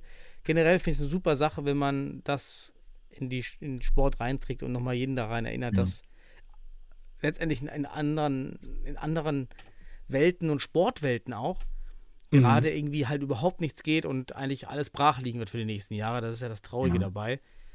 Fand ich eine tolle Sache. Gerade bei uns auch in Düsseldorf hat ja Memosch geworben, Spenden eingesammelt, war ganz toll. Die Mhm. Kinder sind rumgegangen mit dem Eimer und haben Geld eingesammelt. Ja. Also fand ich soweit ganz okay. Ja, es ist ja auch eine Tragödie, die sich gerade in der Türkei und in Syrien abspielt aufgrund des Erdbebens. Mhm. Ähm, das sind so Events, mehr oder weniger Riesenkatastrophen, ne? Es, aber jeden Tag sterben natürlich Menschen, wie du schon ange, angedacht hast. Und da sollte man sich das einfach bewusst werden, dass alle vier Sekunden ein Kind an Hunger stirbt. Das ist zum Beispiel etwas, was auch, was wir natürlich verdrängen. Wir verdrängen das. Äh, dass wir aktuell 20 Kriege auf der Welt haben. In Syrien zum Beispiel auch über 500.000 Leute gestorben, nur durch Krieg. Was wir, wenn wir nicht, weil wir, wenn wir unsere Welt über die Massenmedien kennen, dann, dann wissen wir das nicht. Weil die Massenmedien natürlich auch da vieles nichts aufzeigen. So, und äh, da, das sollten wir also reflektieren. Ähm, und das macht uns einfach auch für Leid bewusst. Und deswegen finde ich das gut, dass man das als öffentliche Liga, die man ist, mit Öffentlichkeitswirksamkeit, äh, dass man da hier auf jeden Fall so einen Trauerflor trägt. Schwarze Binde am, am linken Arm oder am rechten. Und äh, ja, schön. Fand ich eine schöne Aktion, einfach damit einem das bewusst wird und dass man, dass man weiß, man hat nicht nur Verantwortung für sich selbst, Mhm. sondern wie es einst der Philo ich weiß nicht mehr, welcher Philosoph es war, aber äh, sagte er einst, wir haben nicht nur für uns, sondern für alle Menschen auf der Welt Verantwortung. Ne? Deswegen, also von daher, das ist nochmal ein Deut darauf. Gut, kommen wir aber zum Sportlichen, Daniel. Ähm, lass uns chronologisch vorgehen. Wir hatten im ersten Spiel 15.30 Uhr den Jahren Regensburg Futsal gegen den MCR Futsal Club. Ähm, das Spiel endete 7 zu 3. Ähm, was soll ich dazu sagen? Ich habe das Spiel ganz gesehen. Will, ähm, Oh, ja, der will- Herr hat wieder will- den Special-Zugriff. ich habe zwei Spiele ganz gesehen, kann ich vorab sagen. Ne? Also ähm, nicht drei diesmal, aber zwei habe ich ganz gesehen. Und das war eins davon. Aber hier, So. 30-fache Geschwindigkeit zählt nicht als ganz geschaut. Nee, das habe ich mir sogar Okay. ganz gründlich angeschaut, weil ich auch da, ich habe, ich, wir haben doch durchaus in der Gruppe ein bisschen ein paar, paar Grafiken und ein paar Abbildungen von Mhm. Spielszenen haben wir, haben wir reinfliegen sehen. Und ähm, ja, ich fange mal mit dem ersten Tor an und du kannst dann einfach weitermachen mit den anderen Toren und ich gehe drauf ein. Die Ähm, Zuschauer noch, 100 Zuschauer in der Halle. Ah, Voraussetzungen, genau, des Spiels. 100 Zuschauer, der MCH mit ohne Agnima und ohne Getschim, was man durchaus gemerkt hat. Soll aber keine Ausrede sein, weil wir sa- sagen es ganz klar. Wir sind jetzt Richtung Zielgerade der Bundesliga. Wenn man jetzt nicht kompensieren kann, muss man, muss man einfach die Ergebnisse so nehmen, wie sie sind. Und es ist ein 7 zu 3. So. Und das 1 zu 0 fällt nach 21 Sekunden, Daniel. Krass. Also sehr schnell. Der MCH ähm, einerseits mit, mit einem wichtigen Fehler. Ich kann mal kurz das, das Tor schildern, danach kannst du von mir aus alles weitere machen, weil das war für mich ein Keypoint-Tor, das gezeigt hat, was, der, was Regensburg immer wieder vorhat. Regensburg spielt mit Marquinhos als Pivot, aber immer wieder auch lässt dieser sich fallen, manchmal sogar durchs Zentrum weg, um äh, damit Regensburg in eine Art 4-0 kommt, um dann über den Aler durchzubrechen. Also die sind sehr gut aus dem 3-1 in das 4-0 zu kommen. Das ist so typische Regensburger ähm, Qualität. Muss ich sagen, auch in der taktischen Variabilität. Und dann spielt Krul, während Marquinhos rausläuft, von dem Pivot auf dem Fixo, spielt durch Marquinhos den Ball auch von Ala zu Ala. Und der Gegenspieler von Marquinhos muss doch eigentlich wissen, ey, da ist der tot. Marquinhos kann halt nur Pivot. Der kann nicht auf dem Fixo irgendwas anrichten. So, deswegen lass ihn rauslaufen, bleib in deiner Tiefe, damit du das System hältst. Mhm. Aber wie, ich glaube, wie, Vives war es, der neue äh, Miguel, Miguel, läuft mit Marquinhos mit, ähm, als würde ihn auf Toilette folgen. Und damit kommt, da, kommt, wird Matic gegen Hallison ins 1 gegen 1 geschickt. Und Matic geht viel zu hastisch drauf. Äh, ja, doch, hastisch, haben wir schon geklärt letzte Woche, dass das richtig ist. Ähm, und kriegt den Ball nicht, den Ala zu Ala Pass. Viel zu hoch angelaufen dann sozusagen. Und der Ball geht dann vorbei und Hall- Hallison kann von der Mittellinie schön aufs Tor laufen. Also Matic hier realisiert nicht, dass hinter ihnen keiner ist. Der muss hier auf jeden Fall Kontrolle haben und darf nicht so aggressiv rein und dann das Timing, was dann verpatzt wird nach 21 Sekunden und Hallison äh, läuft allein auf Pacheco. Und jetzt kannst du mir mehr erzählen. Was ist dann Ja passiert? gut, was jetzt hast du ja schon tief, Tiefenanalyse hier betrieben. Klar, Das dieses war der klassisch, Start. klassische auf einen Meter anlaufen sieht man tatsächlich in der Bundesliga häufig, dass das missachtet wird, dieses Grundprinzip. Ja. Dieses scharf anlaufen, aber nicht in den Mann laufen, also nicht den Mann attackieren. Und äh, ja, Pacheco steht mir auch zu tief in der Szene. Ich habe jetzt auch hier nicht jedes Tor irgendwie aufgeführt, eher so allgemein. Und Pacheco hat in dem Spiel, das sieht man in dieser Szene und sieht man auch noch bei anderen Toren, er ist nicht so in der Form, wie er am Anfang der Saison war. Und für mich hat Hm. auch Cardi eine besten super Spiele gemacht. Ich bin kein Freund davon, einfach pro forma oder aus Tradition, wie auch immer, den Torwart wieder herzustellen. Also hier hätte man aus Cleverson, Pel Cleverson Pelch eher versuchen müssen, maximal beide spielen zu lassen, aber eher Cardi. Mhm. Er war da. Er hat da das, Ding letztens abgerissen und den Sieg oder den Punkt alleine festgehalten. Finde ich hart, ihn rauszutun. Habe ich jetzt auch in der Leistung Mhm. von Pacheco nicht gesehen. Ja. Ja. Du weißt auch, im Rückblick ist man immer schlauer, aber das ist echt ein Phänomen, das man hier gemerkt hat. Pacheco taktisch und dadurch auch technisch dann nicht im Spielpraxis drin. Man merkte das. Also der kann hier eigentlich schon beim 1-0 auf 6 Meter warten und sich schön Genau, breit und groß richtig. machen. Und dann läuft, steht er auf 3 Meter und kommt dann wieder aus der Bewegung in den Schuss, wodurch der Schuss reingeht. Und das ist eben das Taktische, was dann vielleicht durch die fehlende Spielpraxis fehlt, aber dann auch die Technik nicht sauber erstellt. Und wir werden, bei vielen Toren war das eben so, dass er halt taktisch nicht gut steht, weil er keinen Zug, Bezug zum Spiel kriegt. Er kriegt diesen Bezug zum Spiel nicht, weil er diese Praxis nicht hat und ist sein erstes Spiel seit langer Zeit.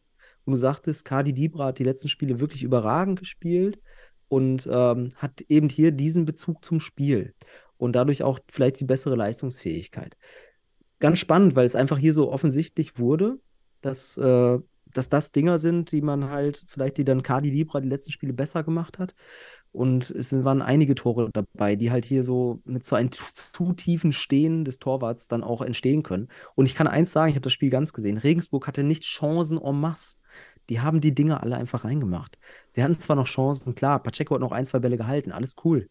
Aber diese sieben Dinger, das, das war, das muss man jetzt sagen, das war einfach effizient auch von Regensburg. So, ne? Die haben, waren die bessere Mannschaft und haben die Dinger effizient gemacht.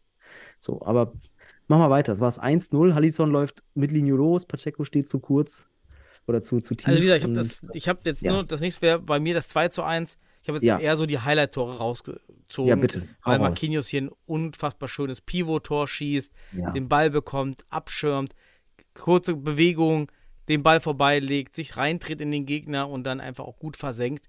Das ist so seine Stärke und das macht er hier wunderschön. Dann habe ich noch das 4 zu 2 hier stehen von Furkan Aas für den MCH, weil er einfach hier diesen, Ja. auch diesen perfekten Bu Bilderbuch oder Lehrbuch Horizontallauf macht. Auch Ja. kurz, a- kurzer Gato, zack, rein in die Mitte, schön, Ja. 90 Grad, bam, versenkt und 6 zu 3, klar. Nathan Soares, erstes Spiel hier. Hab, hast du was gefunden über ihn, was, was er so vorher Ja, also ich habe noch mit Florian korrespondiert, der hat mir so ein bisschen was Ah, ja. Der war irgendwie in Brandenburg und dann hat man sich geschrieben, weil der kannte wohl einen Spieler dort und die kam noch gar nicht so richtig klar, irgendwie so, dass der auch Futsal äh, mehr oder weniger richtig gut kann. Und er hat gesagt, ja, ich habe in Portugal gespielt zuletzt und da und da und dann war das äh, durchaus eine glückliche Fügung und ähm, Ja, ich habe das Spiel ganz gesehen und er macht einen guten Job. Er macht das Spiel auch nochmal variabler. Also, weil er passt auch in das System gut rein. Guck mal, seine Körperlichkeit und gleichzeitig auch diese technischen Fähigkeiten, die er mitbringt. Ähm, und dadurch in dieses 3-1, immer diesen Swing von 3-1 ins 4-0, was Regensburg mehr oder weniger tatsächlich situativ immer wieder macht, da, das steht ihm gut. Also er passt gut in das System rein. Dadurch bringt er dem Regensburger Spiel echt einen guten Impact. Und ähm, in dieser Situation auch, geht auf die Außen, Hinterlaufaktion. Aus meiner Sicht ist hier dann die Abstimmung zwischen Torwart und Fixo nicht richtig beim MCH. Ähm, entweder Pacheco kommt raus, steht bei sechs Metern, dann wieder nicht über den, kriegt er den nicht in, äh, unter die Latte. Muss man kommunizieren. Ist aber auch der MCH hat im zweiten Block mit, ich glaube, drei Neuen gespielt. Sowas passiert dann in der Situation, aber da, da zeigt sich die Qualität bei diesem Suarez, der dann einfach das Ding unter die Latte hämmert. So, und das ist Qualität. Aus dem spitzen Winkel, Chapeau, steht Regensburg gut. Regensburg hat insgesamt abgeliefert, gute Masse an, an Futsal auf den, auf den Platz gebracht und äh, spielt jetzt das nächste Spiel gegen die Fortun. Und bin gespannt, ob die Fortun gegen diese Breite und, und Klasse, die Regensburg mittlerweile hat, ähm, gegenhalten kann. Aus meiner Sicht hat Regensburg immer noch eklatant teilweise Schwächen in der Defensive. Ähm, ist aber für mich auch so, ich will nicht, nichts Blödes sagen, aber es ist so eine ein bisschen brasilianische Schwäche, finde ich so. Da habe ich diese spanische Brille auf. Und ähm, ja, Regensburg kommt individualtaktisch nicht immer wirklich äh, defensiv mit, muss ich sagen. Aber ja, man lässt also ordentlich zu, kann man auch sagen. Und offensiv kann man aber auch ordentlich Tore schießen. Haben einfach Qualität nach vorne, muss man einfach sagen. So, Daniel. Ja, nächstes Spiel. Also ich bin jetzt hier durch. Dieses Spiel, machen wir dieses Spiel. Okay, gut. das gut. Ähm, Du hast die Chronologie deinem- im Blick. ja, ich, du weißt du nicht, was, was hier chronologisch abgelaufen ist in der Bundesliga oder was? Aber Daniel, du bist dran. ich bin Mr. Futsal on Tour oder Ja. was auch immer. Du hast mal wieder schön deinen, deinen asiatischen Snack, den du Ja, hattest da. Ja, ja, wir, unsere Halle ist ja im, im japanischen Viertel, da Ja, genau. in, in, in Düsseldorf und da ist neben gegenüber so ein richtig guter japanischer Laden. Also wer zu uns nach Düsseldorf kommt, mega gutes Essen dort. Natürlich auch bei uns in der Halle. Unsere belegten Brötchen sind äh, sehr, sehr begehrt. Und äh, ja, sind sehr gute Sandwiches, muss Spielst, man echt spielst du sagen. die selbst? Nein, das macht er bei uns aber die Ehrenamtler. Machen richtig gute Dinger. Bist du kein Ehrenamtler? Kriegst du Geld dafür? Bist du ein Kapitalist? Nein, nein. Nee, ich war wieder zehn, ich war natürlich wieder von, diesmal war ich sogar halb, nee, um eins war ich in der Halle bis 19.30 dann und musste wieder diese Banner, diese Schaumstoffdinger ins Auto quetschen am Ende. Du musst dir deine 500 Euro Wochenendgage dann auch irgendwie noch gut Ja, reden. genau, natürlich. Und habe wieder alles gemacht, ja, aufgebaut, Banner, alles. Wir haben jetzt auch einen guten Trick. Wir wollten eigentlich, man denkt viel zu komplex, um unsere Banner anzuhauen in die Wand, weil wir haben so eine Löcherwand. Und wir Ja. wollten dann schon mit 3D-Druck solche Dübel bauen. Und aber bei uns im, im Club da, Sebastian, schöne Grüße, falls er ja zuhört, hat dann die Idee gehabt, er ist auch promovierter, äh, also ein Wissenschaftler, äh, aber Physiker. Natürlich. Und Ja. hat einfach die, die Holz, wie sagt, diese Holzdübel, die es auch bei Ja. den Ikea-Schränken immer gibt, diese Ja. Holzverbindungsstücke. Genau. Die passen genau da rein. Das heißt, wir brauchen nur Perfekt. diese, für, für 3 Euro für 100 Stück. Ja, die kannst du da reinjagen und brauchst kein Tape mehr, was deutlich teurer ist. Also ökonomisch haben wir da jetzt ein super Ding gemacht und haben jetzt eben auch gelernt, dass man die hoch- und runterfahrbaren Sprossenwände benutzen kann, um diese langen DFB-Banner aufzuhängen. Das haben wir Mm. gesehen bei. Pauli oder Weil im Dorf. Ich weiß nicht mehr. Also egal, wer es von beiden war, danke für den Tipp oder für, Mhm. für den Hinweis in, in dem eigenen Highlight sehen. Mega, hat uns viel Arbeit abgenommen. Also so viel zur, zur Orga. Wir hatten 150 Zuschauer, äh, uns hat Sepp gefehlt, Red war privat weg, Retschenek gesperrt, Yoshida Mhm. klar weiterhin verletzt. Ja, von daher war das von Anfang an schon klar, dass es ein schweres Spiel wird. Was, äh, was am Anfang auch auf- aufgefallen ist bei, bei Weil im Dorf, war so ein bisschen auch die, die, die, ja, die Mannschaftsgruppen. Also sieht man schon, dass es da irgendwie Gruppen gibt. Ja, irgendwann Mhm. waren, war, war da ein Grüppchen, hier ein Grüppchen und dann irgendwann Memosch und äh, Suat dann so alleine. Ähm, kann sein, dass das nur ein, ein Zeitmoment war, aber das ist mir Mhm. auf jeden Fall aufgefallen, dass es so sehr separiert war. Kann ich jetzt von unseren Jungs jetzt nicht so. Um, das war schon mal interessant, Mhm. auf jeden Fall da einzug. Äh, Philipp Bless äh, mal wieder getroffen. Schöne Grüße, habe mich auch gefreut, ihn endlich wiederzusehen, mal persönlich. War ja auch schon lange nicht mehr. Ich finde es halt immer schön, wenn man da wartet in der Halle und sieht die Gesichter endlich. Mhm. Wenn ich da an meinem Laptop sitze und die ganzen Hefte ausdruck und die ganzen Ausdrucke für die Schiedsrichter und unser Spieltag. Wir machen ja jetzt immer vor Ort so einen Flyer, also einfach die Tabelle Mhm. und die Aufstellung. Ich muss immer auf die Teams warten, auf die Freigaben, dann kann man das dann draufdrucken und dann hat man direkt so einen kleinen Flyer. Ja, war ganz nett. Ah, schön. Was ist passiert? Ja, im Grunde ging es direkt los, 0-1, Ack. Ja, super Pressing von Weilimdorf, wir noch völlig so ein bisschen verpennt. Hudacek auch nicht seinen besten Tag gehabt in dem Spiel, muss man echt sagen. Und äh, Grund ist, Hudacek hat dann auf dem linken Aler den Ball, ganz tief, auf, keine Mhm. Ahnung, drei Metern. Und hat aber auf der gegenüberlangen Alerseite gibt es keinen, gibt's, also, ich glaube, Schnitzerling rotiert weg. Und dann ist aber niemand da, dem man den Pass geben kann. Also diesen Notanker auf der gegenüberliegenden Alerseite, den, der rotiert da nicht rein. Mhm. So, dann versucht er, da sucht er jemanden und wird gepresst und dann macht Su Suat Ak einfach ein Mhm. geiles Picketor. Ja, ich gemacht. dachte, ich, weißt du, was mir irgendwie an den Highlights aufgefallen ist? Ich habe mich gefragt, warum, warum presst man euch nicht einfach? Weil ihr, ihr schien auf jeden Fall in diesem Spiel akute Probleme mit einem hohen Pressing zu bekommen. Also, ne, das Lösen daraus Mhm. auch. Ähm, vielleicht ist das eine Idee für die zukünftigen Gegner von Sei euch. still, nicht so viel verraten. Ja, so. Auch gut für euch. Ihr könnt dann vielleicht sicherlich äh, sich aus Pressing lösen trainieren. Habt ihr auch einen guten Torwart dafür eigentlich, der aber Ja. jeder natürlich auch in einer Szene natürlich äh, leider einen Fehler macht. Ähm, kommen wir gleich sicherlich noch drauf. Aber das war, ist mir aufgefallen, dass Weidendorf auf jeden Fall mit dem hohen Pressing Erfolg hatte gegen euch. Und ähm, ja, Ja, das war auf jeden Fall gut. War- war gut. Absolut. War, war eine gute Strategie bei, bei Weilimdorf. Dann 0-2 Cäsar. Kommt über Ala, wie man ihn kennt. Und man weiß ja nicht, geht der, macht er den Horizont oder den Vertikallauf. Hier macht er die Linie runter, den Vertikallauf und hämmert den da in den Winkel rein. Der Groth Mhm. wieder so ein bisschen, so ein bisschen im Nimbus, so nicht ganz auf der Linie. Aber okay, das war einfach ein Strahl. Also, ich weiß nicht, ob Ja. wenn du da anders stehst, ob du den hältst. Das war wieder Cesar, das, das mag ich an diesem Spiel, auch an diesem Tag. Er wirkt, er ist halt sehr groß und mächtig, aber er kann sehr, sehr agil und, und auch so grazil, vielleicht nicht, aber agil am Ball sein. Man Mhm. schaut ihn gerne zu, Cesar, muss man sagen. Genau. Also an guten Tagen ist er sehr konsequent einfach in seinen Ja. Aktionen. Und äh, wirkt aber bei Weidendorf, und das merkt man jetzt auch, er zeigt ja auch jetzt, es blinzt, blitzelt, blind, es blitzt mal so ein bisschen, ne? Äh, es blinzelt eher ein bisschen hier und da. Und jetzt hat es auch mal schön Feuer gegeben, fand ich gut, weil bei Stuttgart hat er das häufiger gezeigt. Ähm, ja, auf jeden Fall jemand, der tagesformmäßig ordentlich abliefern kann, wenn er eine gute, gute Ja. dabei hat. Ne? Stell dir mal Ja. Cesar und Bichewski und äh, Djindjic vor. Oh Gott. Ja, dann hast du den Knockout Stuttgarter für alle. Dann Von- Knockout für alle. Ja.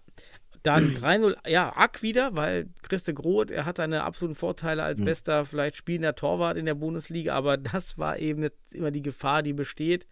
Wird auch wieder gepresst und Mhm. dadurch macht er dann den unkontrollierten Pass in die Mitte und Ack fängt den Ball ab und ja, 3-0 war an sich aber in der ganzen ersten Halbzeit auch nicht unverdient. Also wir konnten dann wirklich nicht so viel dagegen setzen. Es hat die Durchschlagskraft gefehlt und vor allem die Abschlussschwäche, was ja seit eigentlich schon immer bei uns so ein persistentes Problem ist, dass wir einfach nicht so abgezockt sind und auch nicht so scharfe, präzise Schüsse haben, wie vielleicht ein Cäsar, wie Michewski, wie ein Djindjic, Marquinhos, keine Ahnung, oder Mhm. Pörsch. Das haben wir halt nicht und das merkst du. Da bräuchtest du einen von denen bei uns rein, dann würdest du wahrscheinlich ganz, würdest du einfach echt nochmal zehn Punkte einfach mehr haben. Aber das ist ja genau der Mhm. Punkt, so ein Talent zu haben. Das ja, ist halt nicht einfach Ja. in, in Futsal Deutschland. Aber Daniel, wo war denn eure Weimarsche Relationstheorie? Wenn man merkt, man kann das Pressing irgendwie nicht auflösen, warum ballert man den Ball nicht nur ins gegnerische Tor aus und stellt sich tief rein wieder, ne? Und ne, die Lightning- die Lightning- Lightning-Taktik? Lightning-Taktik, Ja, genau, Lightning- aber das ist ja Relation, relationstechnisch was zum Ausprobieren, weil man sich einfach nicht lösen kann, einfach weg damit und man geht auf Ballgewinn und, und Tempo-Gegenstoß. So, ne? Vielleicht wäre das eine Idee, weil ich denke, auch, na, das haben alle Vereine in der Bundesliga, die haben Probleme bei Konterverteidigung. Ich sehe da immer noch nicht hier und da eine klare Struktur. Ähm, und das wäre auf jeden Fall in so einem Spiel eine Möglichkeit, mal aus, die man ausprobieren kann. Also dann eine Blitztechnik, da, der Taktik, hier die Lightning-Taktik. Ja, Die wäre ganz, bitte, ganz, ganz ich- cool. Bitte, ich möchte sie einmal angewendet sehen. Sehr gut. Ich habe das. rein- Ich komme nächste Woche dazu, weil wir haben ja das Problem, dass wir nächste Woche extrem unterbesetzt sind, weil zwei Spieler noch zusätzlich die zweite gelbe rote Karte bekommen haben. Also wir haben Gehst ins Tor? Ja, genau, richtig. Ja, wir überlegen schon, vielleicht kriegst du Groth ins Feld und dann, ja, keine Ahnung. Also es wird echt eng und ich habe auch schon gesagt in die Gruppe, ey, macht Lighting-Taktik. Ja, wenig Leute, hast du vielleicht eine Starting vor, die da mithalten kann. Äh, Ja, aber, aber wichtig auch als Detailwissen, Daniel, weil du musst ja deine Offensive und Defensive immer miteinander verknüpfen. Schieß den Ball nicht ins Seiten aus, mach das nicht wie, ich habe mal gesagt, zu unseren Jungs, äh, die, wenn wir gegen Köln gespielt haben, weil die haben den Ball immer in Seiten ausgeschossen, was ich geil fand, weil so konnten wir den Torwart noch anspielen. Ja. Schießt den Ball ins Tor aus, dann hat der Gegner nämlich auch, dann könnt ihr nämlich auch wieder bei wirklich auch Druck ausüben ab einer bestimmten Verteidigungshöhe, weil die nicht mehr den Torwart anspielen können dann. Das ist ganz wichtig bei deiner Lightning-Taktik. Schießt den ins Tor aus Mhm. nach vorne, nicht in Seiten aus. Oder zum Torwart, zum gegnerischen. Aber nicht in Seiten aus, Nee, aber weil wenn du ihn sonst. hinten, hinten wenn du es geschaffst, genau ins, ins Seiten auszuschießen, dann hast du, dann, dann, dann ärgerst du den Gegner richtig krass, weil dann immer dahin laufen muss. Und es, also dieser Lightning-Tag gehört ja dieser, dieser, dieser, diese Nervsache daran, ja, diese endlose Nervsache. Du musst ja da hin, musst diesen Einkick machen, den musst du ja vorkicken, weil wenn du den Seiten ausschießt, dann kommt der Torwart den Ball und wirft ihn einfach wieder zur Mitte. Ja, aber Daniel, nochmal, vielleicht hast du es nicht ganz verstanden. Immer ins Tor aus, damit der Gegner dich nur mit Ja, vier Mann angreifen ja, kann, okay. damit du mehr diesen, auch in bestimmten Momenten den Druck ausüben kannst für den Tempogegenstoß. Also deine defensive Taktik braucht eine offensive Ja, aber, aber bei Orientierung und anders. ist egal, ob der Torwart den Ball hat oder nicht. Also, das das würde das, ich möchte sie ja nur verbessern und Ah, verfeinern, okay. optimieren, ja, mit ein wenig Fachwissen noch dahinter. Gut, aber schön. haben. So, 1-3, dann Ben Haller, Ball, gelb-rote Karte für Cesar. Ähm, ja, hat man in der Halle, war schwer zu erkennen. Vielleicht ein bisschen überreagiert, jetzt Cesar da mit gelb-rot. Also, Mhm. es sah jetzt auch nicht so. Ha, ist so, kannst du machen. Musst du das machen so einem Spiel, ja, wo eh nicht, wo es bis dem, zu dem Zeitpunkt gar nicht so hitzig war. Hm. Ja, bringt dann wieder viel rein, aber kann man absolut auch geben. So, was ich gesehen habe, ist ist schwer. Diese Subjektive ist immer schwer bei Schiedsrichterwesen. Ja. Naja, dann war eben 3-1, haben wir auch dann 2-2 umgestellt im, im, im Überzahlspiel und hat dann auch funktioniert.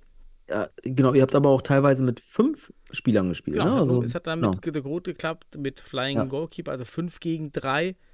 Und das ist super. Das ist ja. super. Das muss man mal als, als erwähnen, weil das ein wichtiges Detail nochmal ist. Du liegst hinten, du brauchst ein Tor und gegen drei ist es natürlich nochmal unwahrscheinlicher, ein Gegentor zu kriegen. Das haben nur die HSV Panthers gegen Weidendorf mal geschafft. Ne? Dann haben wir ja dieses wahnsinnige Spiel gehabt am Ende, wo sie zu dritt zu, gegen fünf Mann gewonnen haben, äh, zwei Tore geschossen haben. Ähm, aber das ist ein Novum eigentlich. Also das ist dann ganz, ganz selten, eine Rarität. Also wenn ihr gegen drei Mann spielt und ihr braucht ein Tor, dann holt auch mal den Flying raus, weil dann steigen die Chancen, ein Tor zu erzielen, enorm und die Chance, ein Tor zu kassieren gegen drei ist Ja, deutlich da hatte auch Schein Rassi ein gutes Gefühl, weil so Ja. die erste Minute dieser zwei Minuten hat man schon gemerkt, hm, also mit den Jungs auf dem Platz wird das nichts. Also da fehlt einfach wirklich nochmal eine Anspielstation mehr. Hm. Da war nicht so richtig gut durchkommen, war eine gute Sache. Ja, Ja. dann war halt richtig gut Stimmung in der Halle, muss man sagen. Auch wir hatten viele Kinder, viele von der Fußballschule da, einen Jugendverein. Die haben Stimmung gemacht. Wir haben immer noch keinen Trommler. Hier ra- raus, wer gerne Trommler machen will in Hamburg. In Boah, ich Düsseldorf. wäre dabei, Daniel. Ich wäre Ja, wir brauchen einen Trommler. Ähm, Bezahlt mir mal den, bezahlt mir die Fahrt und, und ich will ja so ein tolles Schnittchen von euch haben, die du jetzt heute Ja. hast. Dann trommel ich für euch. Okay, überlege ich. Und Aber ich will neben HP Effing stehen. Ich Nee, will auch mal nicht. HP steht da unten am, am Spielfeld dran. Du musst Ja, ich will von unten, ich will unten trommeln und oben. Ich will so, eine, so ich will so, so oben kommt dann der Sound an. Ah, okay. Du kannst über HP Effing stehen, weil das ja die, das sieht man vielleicht manchmal im, so. im TV-Bild oder im, in den Highlights. Wir haben dann ja so eine Empore oder. weiß nicht, Ah, nee, dann, dann, dann doch bei den Fans. So eine- ja. Bei den Kindern. Genau. Also Okay. war schön, war richtig viel Stimmung in der Halle, war, war, war echt schöner nochmal. Und dann, ja, Flying Goalkeeper war nicht optimal. Dann Mhm. macht Söser das 1 zu 4 und dann war eigentlich auch alles klar. Dann gab es noch eine, zwei Szenen, die sind strittig. Mhm. Einmal rot für Schein Rassi als Trainer, weil es ihm ein Foul war und man hat nicht so ganz verstanden, warum es jetzt keinen 10 Meter gibt. Das wäre ihm das sechste Foul gewesen. Mhm. Und ich weiß auch am Ende gar nicht, war es jetzt, weil es indirekt war oder weil er keinen Foul gepfiffen hat. Das war dann so ein bisschen in dieser, Ja. ging so ein bisschen unter. Und dann für mich einer der schönsten Saves. Ich habe gestern gesagt, der Save der Saison, aber ja gut, war vielleicht nicht hochgegriffen. Ich habe es dann gesehen, weil es, wir, es wirkt natürlich in der Halle anders als im TV-Bild. Ja. So. Und im TV-Bild, okay, ist halt ein nicer Save. Man muss sagen, das Christe Kroth steht auf 38 Meter von seinem eigenen Tor entfernt. Der Gegenangriff läuft, weil Ball wird verloren. Er sprintet über das ganze Feld. Okay, er fault Suat Ak dabei. Okay, das hat man auch schon Ja. live gesehen. Das war auf jeden Fall ein Foul. Aber er sprintet durch und kriegt den Ball noch. Also das war schon Er grätscht ihn noch von der Linie. weg. Also war wirklich, also wenn das, wenn das die äh, Tsubasa gewesen wäre, die tollen Fußballstars, dann wäre diese Szene alleine mindestens 30 Minuten lang gewesen.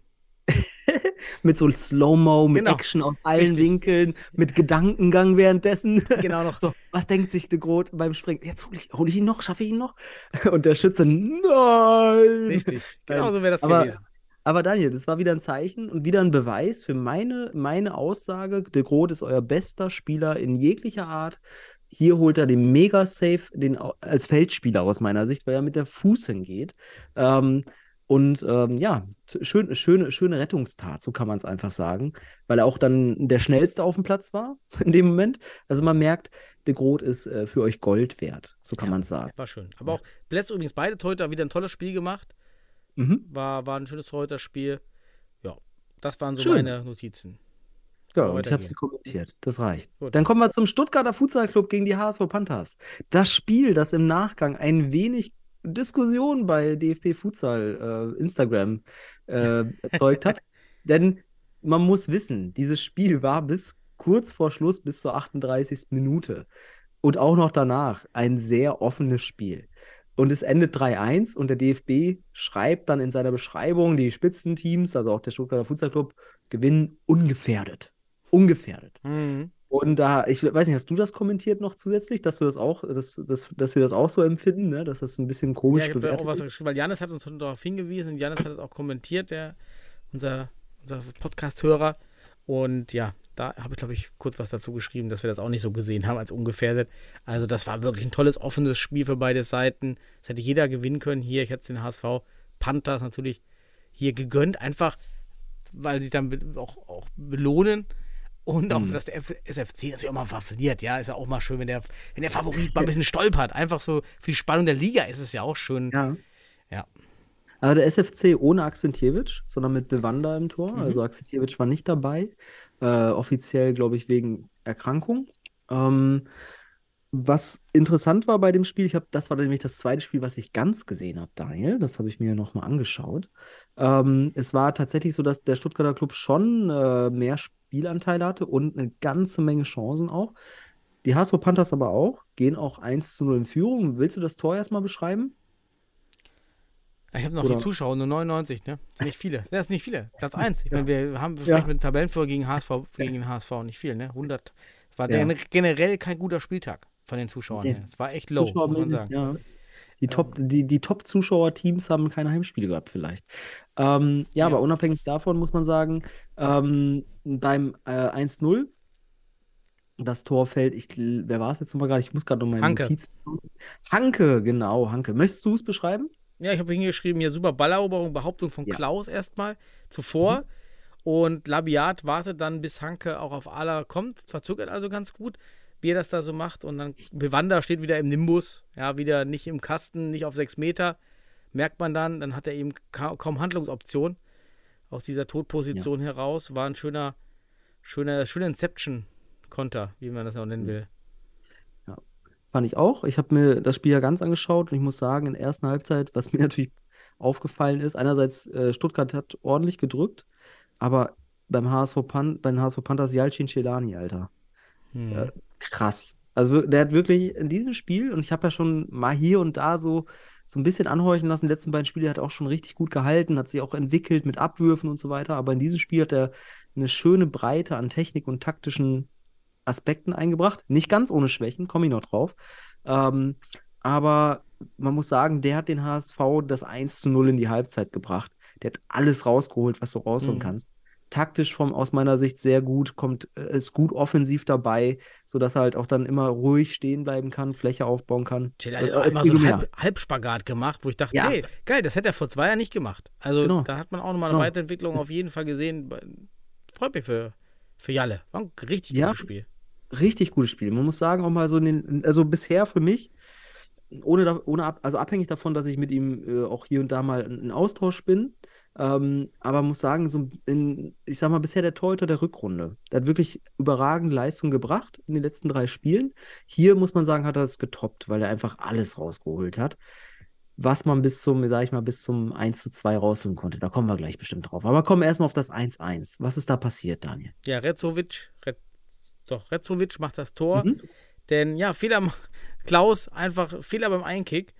Ja. Und aber auch bei Meier, habe ich nochmal auch Ja. notiert, weil er einfach nicht bei Rezovic bleibt, sondern er hätte ja auch einfach, einfach mitlaufen können in der Mitte und Celani geht dann auf 1-1. 1, 1 gegen 1.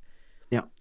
Ist- und ist macht er halt in dem Fall nicht. Und dadurch kommt er überhaupt erst der Querpass, ist dann möglich auf Retzovic und der das, das Tor macht. War also taktisch Ja. unclever.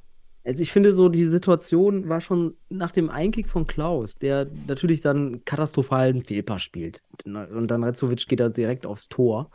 Ähm, dass man hier immer noch alles retten kann, weil Meier ist ja noch die letzte Verteidigungslinie. Und man hat, und Celani kommt schon raus, weil der kommt aus dem Winkel. Der kommt nicht, der kommt nicht ein, äh, aus dem Zentrum. Der läuft aus von der Seite auf Celani zu. Und in dem Moment muss aus meiner Sicht, weil Meier es nicht mehr schafft, auf 10 oder 9 Meter hier im Pressing zu, zu kommen mit dem Spieler, muss er bei seinem, muss er im Zentrum äh, die, die Passlinie schließen und lasst Celani im 1 gegen 1, der steht gut, der macht sich breit hoch. Retzovic muss was, muss was super, Gutes machen, damit das zum Tor führt. Das ist eben, man muss den Gegner dazu zwingen, dass er was Besonderes macht. So, und das hätte man hier machen können. Und dann ist die Wahrscheinlichkeit hoch, dass hier kein Gegentor fällt. Aber Meier geht dann noch bei sieben Meter da irgendwie in die Grätsche und sieht vielleicht nicht, dass Celani hier schon längst super steht auf sechs Meter und alles abdecken kann, was er abdeckt. Und dann spielt natürlich Retzovic mit seiner Übersicht den Ball quer und das Ding ist, geht ins leere Tor. Also Konterverteidigung beim HSV bitte trainieren, weil das kann man verhindern, das Ding. Das Mhm. ist echt zu kontrollieren. Ne? So als kleiner Hinweis. Ist äh, aus meiner Sicht schade, weil das Spiel, wenn das nicht fällt, das ist ein total offenes Spiel. Das muss man sagen. Und nach dem 1-1, du willst jetzt sicherlich auf das 2-1 gehen, aber nach dem 1-1 gab es eine Situation. Das, das kannst du auch nur merken, wenn halt, wenn du das ganze Spiel siehst. Da hat ähm, der SFC eine, eine Art Torchance und Djindjic geht zu Boden bei sechs Metern. Kein Foul. Der kriegt, der hat nur Kontakt und geht zu Boden. Und schreit groß auf, als hätte er sich sein Bein gebrochen. Muss man echt sagen. In der Halle war es so laut. Und, aber der HSV fährt einen Konter, 3 gegen 2. Und du weißt auch, ohne Akzentjewitsch ist so ein Konter sicherlich auch eine Torchance. Weil Akzentjewitsch, da würde ich sagen, oh, komm, safe, da, da kannst du 3 gegen 1 spielen, der ist da. So. Aber weißt du, was der Schiri macht? Weil Djindjic auf dem Boden liegt und schreit, pfeift der Schiri, während der HSV schon im gegnerischen Drittel ist. Ne, das ist beim 6-Meter-Raum beim HSV. Das ist wirklich schon fünf Sekunden vergangen. Der Schiedsrichter pfeift ab und gibt Hochball. Und dann denke ich so, what? Äh, bitte? Und Djindjic, ich, natürlich musste im Moment auch, äh, die sagen immer Vorsicht vor Nachsicht.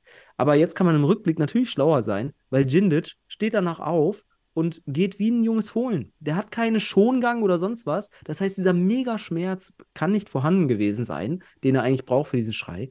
Es war also geschindet. Djindjic hat geschindet. So. so. Okay. Djindjic schindet. Und, und das ist für mich auch eine gewisse Unsportlichkeit. Da siehst du aber eben diese, diese, diese, diese Nuancen in solchen Situationen. Wir reden ja immer über Unsportlichkeiten. Aber das ist dann das Schiedsrichter, dass der das abpfeift. Das ist echt, da kann er dann, da muss er die Situation eben zu Ende spielen lassen, weil er hat ja auch kein Foul gepfiffen für die Situation. Also er hat ja auch kein Foul gepfiffen, das Ja. war auch nichts. Und dann finde ich so, und dann regen sich natürlich die HSV Panthers auf auf der Bank, kriegt der, der, der Basko, ich glaube, der, der, der, der, der Funktionär auf der Bank kriegt dann da auch noch irgendwie eine gelbe Karte für. Aber ich kann es auch nachvollziehen, weil das, auch das ganze Spiel finde ich wieder, ich habe das Spiel gesehen und da war dann wieder auch einer, der auch den MCH gegen Düsseldorf gepfiffen hat. Ich fand die beiden Schiedsrichter nicht gut. Die haben wieder auch mm, keine klare Linie gehabt und dann so ein Ding. Ach, schade. Da ist man drauf reingefallen auf Djindjic. Allerweltsgeschichte. Jetzt kann man sagen, das ist clever von Djindjic, ne? Dass er da rumschreit und so tut. Also ich, ganz ehrlich, ich habe schon erlebt, wie Menschen sich neben mir das Bein gebrochen haben oder einen Kreuzbandriss oder eine Achillessehne.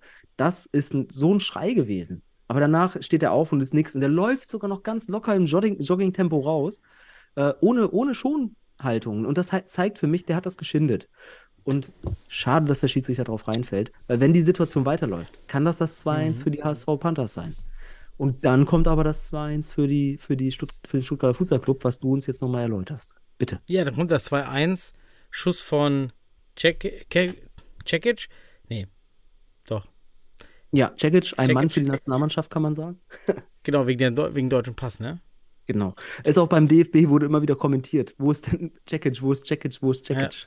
Also, Wirklich, äh, Cekic absolut hier macht ein Tor. Eigentor Celani wird angezeigt. Sieht halt unglücklich aus. Passiert halt auch mal in so einem Futsaler Leben. Natürlich wird sich alle am meisten darüber ärgern, wenn ich dann halt auch sehe, ne? Das 2 zu 1, fe- also 1 zu 1, wirklich ein blöder Fehler von Klaus, 2 zu 1, wirklich ein blöder oder zufällig, wie auch immer, unglücklicher Move. von Celani und dann das war einfach so auf Augenhöhe. Labiat sagt es ja auch Ja. Im, im Interview. Ja, ist auf Augenhöhe und dann das 3-1 einfach nur Empty Net Goal, klar, Flying Goalkeeper und dann fällt das halt. Also, es war echt schade und es war auf jeden Fall nicht ungefährdet. Das haben wir, glaube ich, geklärt. War ein schönes Spiel. Ja. Hätte ich mehr gesehen, hätte ich vielleicht live ge- gesehen, war bestimmt auch viel dabei. Ja, aber zu, zum Tor von, gegen, von Jalle noch, der rutscht kurz weg vorher. Das sieht man. Schuhwerk wahrscheinlich in dem Moment. Ah, okay. Und dann, dann, und dann so eine unglückliche, ich sag mal, so eine Schwungbewegung mit dem Bein. Der Ball kommt vom Pfosten gegens Bein und geht rein. Echt tragischer Held des Spiels.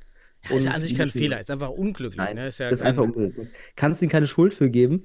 Ähm, war einfach, also Jalle hat super gespielt, muss man sagen. Hat wirklich äh, vom, vom, vom taktischen bis Abwürfe, technisch war alles super. Schade, dass die HSV Panthers nicht mehr rausgeholt haben und ein bisschen geärgert haben hätten da oben. Wäre möglich gewesen. Aber jetzt muss ich auch noch eins sagen: Ich habe das ganze Spiel gesehen. Vom Chancenverhältnis war das sicherlich der Sieg, geht in Ordnung für Stuttgart, muss man sagen. Ne? Sonst wäre Jalle auch nicht der Mann des Spiels gewesen. So, gut. Kommen wir Ja. zum letzten Spiel. St. Pauli Last not least. Hohenstein-Ernsthal. 2 zu 10. 70 Zuschauer nur, wirklich auch nicht so gut. Ja, dann haben wir Ja. noch einen Torwart. Emerson Pott im Tor. Ich nenne ihn ab sofort den Felix Lobrecht des Futsals. Erstes Insta-Bild von dem direkt, das ist das Felix Lobrecht. Gut, im Kamerabild dann im Interview nicht ganz so, aber die, die Insta-Fotos, da, da, da gehen so ein paar. Unser Felix also im Tor, Emerson Pott. Und ja, ich habe hier nicht viel aufgeschrieben bei den ganzen Toren, außer, ja, Pauli hat eigentlich fast bei allen Toren eben nicht diesen 1 Meter Druck auf den Ball. Ja. Ja, stehen viel zu weit weg, schauen auch da oft nicht auf den Oberkörper, auf den Ball. Und dann sind, dann sind halt solche Spieler bei Hot, ne, die einfach wieder äh, athletisch, dynamisch und auch mit Powerhouse, also Powerhouse-Spieler alle. Hm. Das sind schon geile Zocker, die kann man einfach nicht aufhalten. Renner hat nicht so einen ganz so glücklichen Tag, könnte, ist ja auch noch jünger im Futsal. Habe ich mir gedacht, noch so ein paar Basics, die man ihm, glaube ich, sagen könnte. Sowas wie zum Beispiel immer, bleib bitte auf 6 Meter oder auf der Linie und nie dazwischen Ja. in diesem Nimbus. Oder wenn du von linken Pfosten auf den rechten Pfosten wechselst, mach nicht diesen Halbkreis. Ja, sondern geh einfach die Linie runter. Da hätte ihm beim zweiten Tor auch geholfen Ja. meine ich. Das sind so ein paar Sachen, die man da mit Sicherheit was sagen kann. Geht auch sehr oft auf die Knie bei zwei Fernschüssen. Das macht also diese Knieabwehr. Man sieht also, er ist in diesem Aufbau, in dieser Aufbauphase, wo man Hm. eine Taktik oder Technik lernt und die dann erstmal zu häufig einsetzt. Also ist so völliger Ja. Klassiker dafür. Auf der anderen Seite, äh, Bunsemeyer meint, ja, der Torwart war nicht gut, aber beide Halbzeiten waren 5 zu 1. Also eigentlich hat es nicht, hat's nicht am Keeper gelegen. Also, oder jedenfalls ich- hat dann, na, Hat das nichts kompensiert auf jeden Fall am Ende. Nee, der, man hat ja den Torwart dann gewechselt. Ja. Und Ja, ich, fand, ich fand die Aussage am Ende im Interview von, von, von Patrick Buns, Bunsemeyer, Ernst Bunsemeyer, interessant, dass er da auch wirklich auf den Torwart geht in der, in der Bewertung. Finde ich interessant. Vielleicht ist das so da auch so offen ge gelebt. Merke aber dann im Interview, dass er am Ende noch kurz, dass er irgendwie bemerkt, oh, das äh, hört sich jetzt nicht so cool an für den Torwart, den will ich jetzt hier nicht niedermachen. Äh, und sagt noch, ja, wir haben alle nicht gut abgeliefert, so gefühlt. Ne? Also nur kurz noch gerettet gefühlt. Ähm, von daher, nee, ich würde nicht sagen, dass die Niederlage ein Torwartproblem dargestellt hat.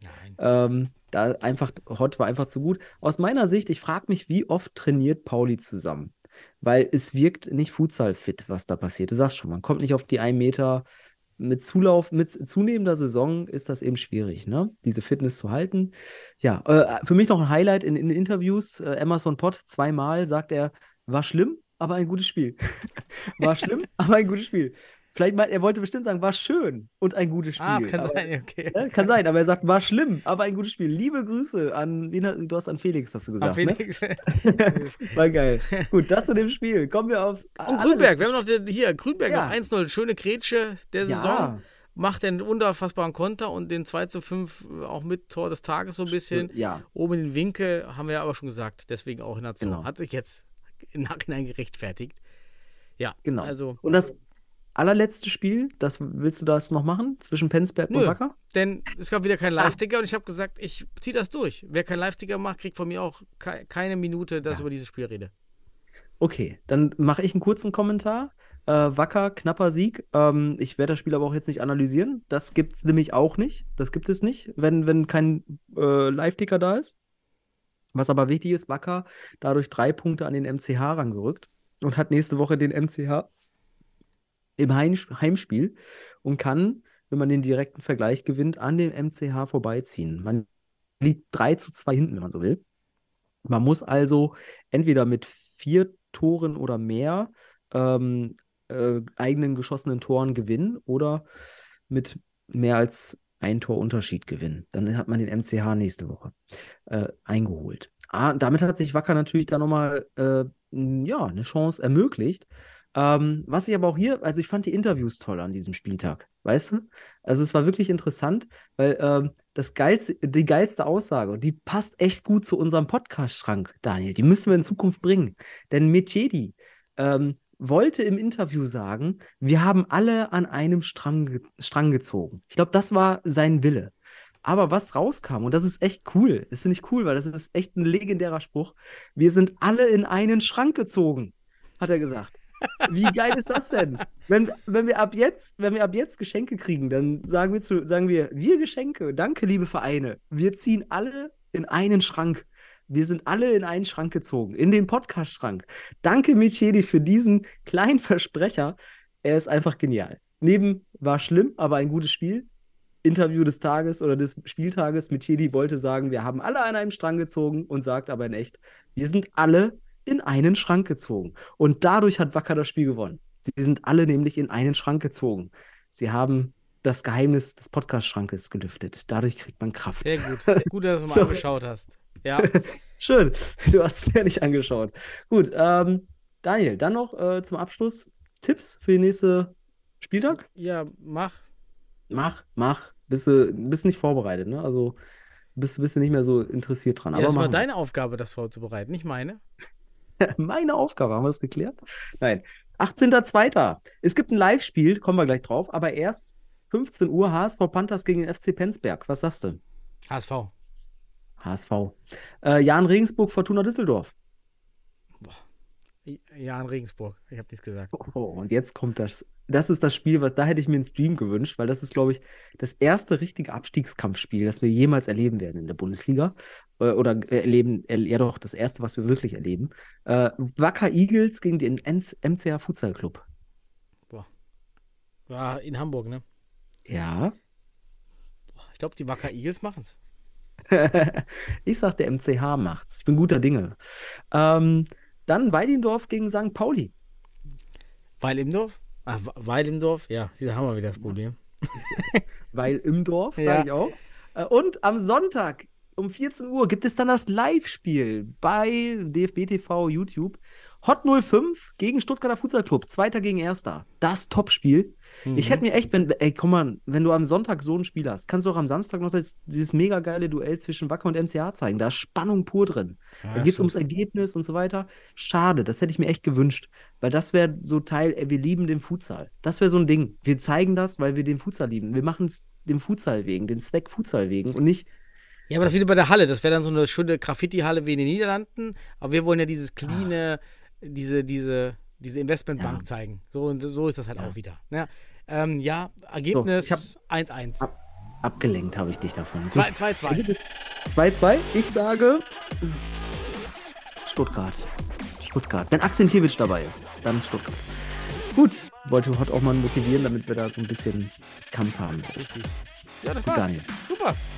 Es war mir eine Freude, Daniel. Ich wünsche allen da draußen tolle Futsaltage. Habt euch wohl. Kickt schon den Ball, immer mit der Picke. immer mit der Picke. Ja, genau. Oder mit der Sohle. Eins von beiden. Ne? Bis dann. Ciao. Ciao.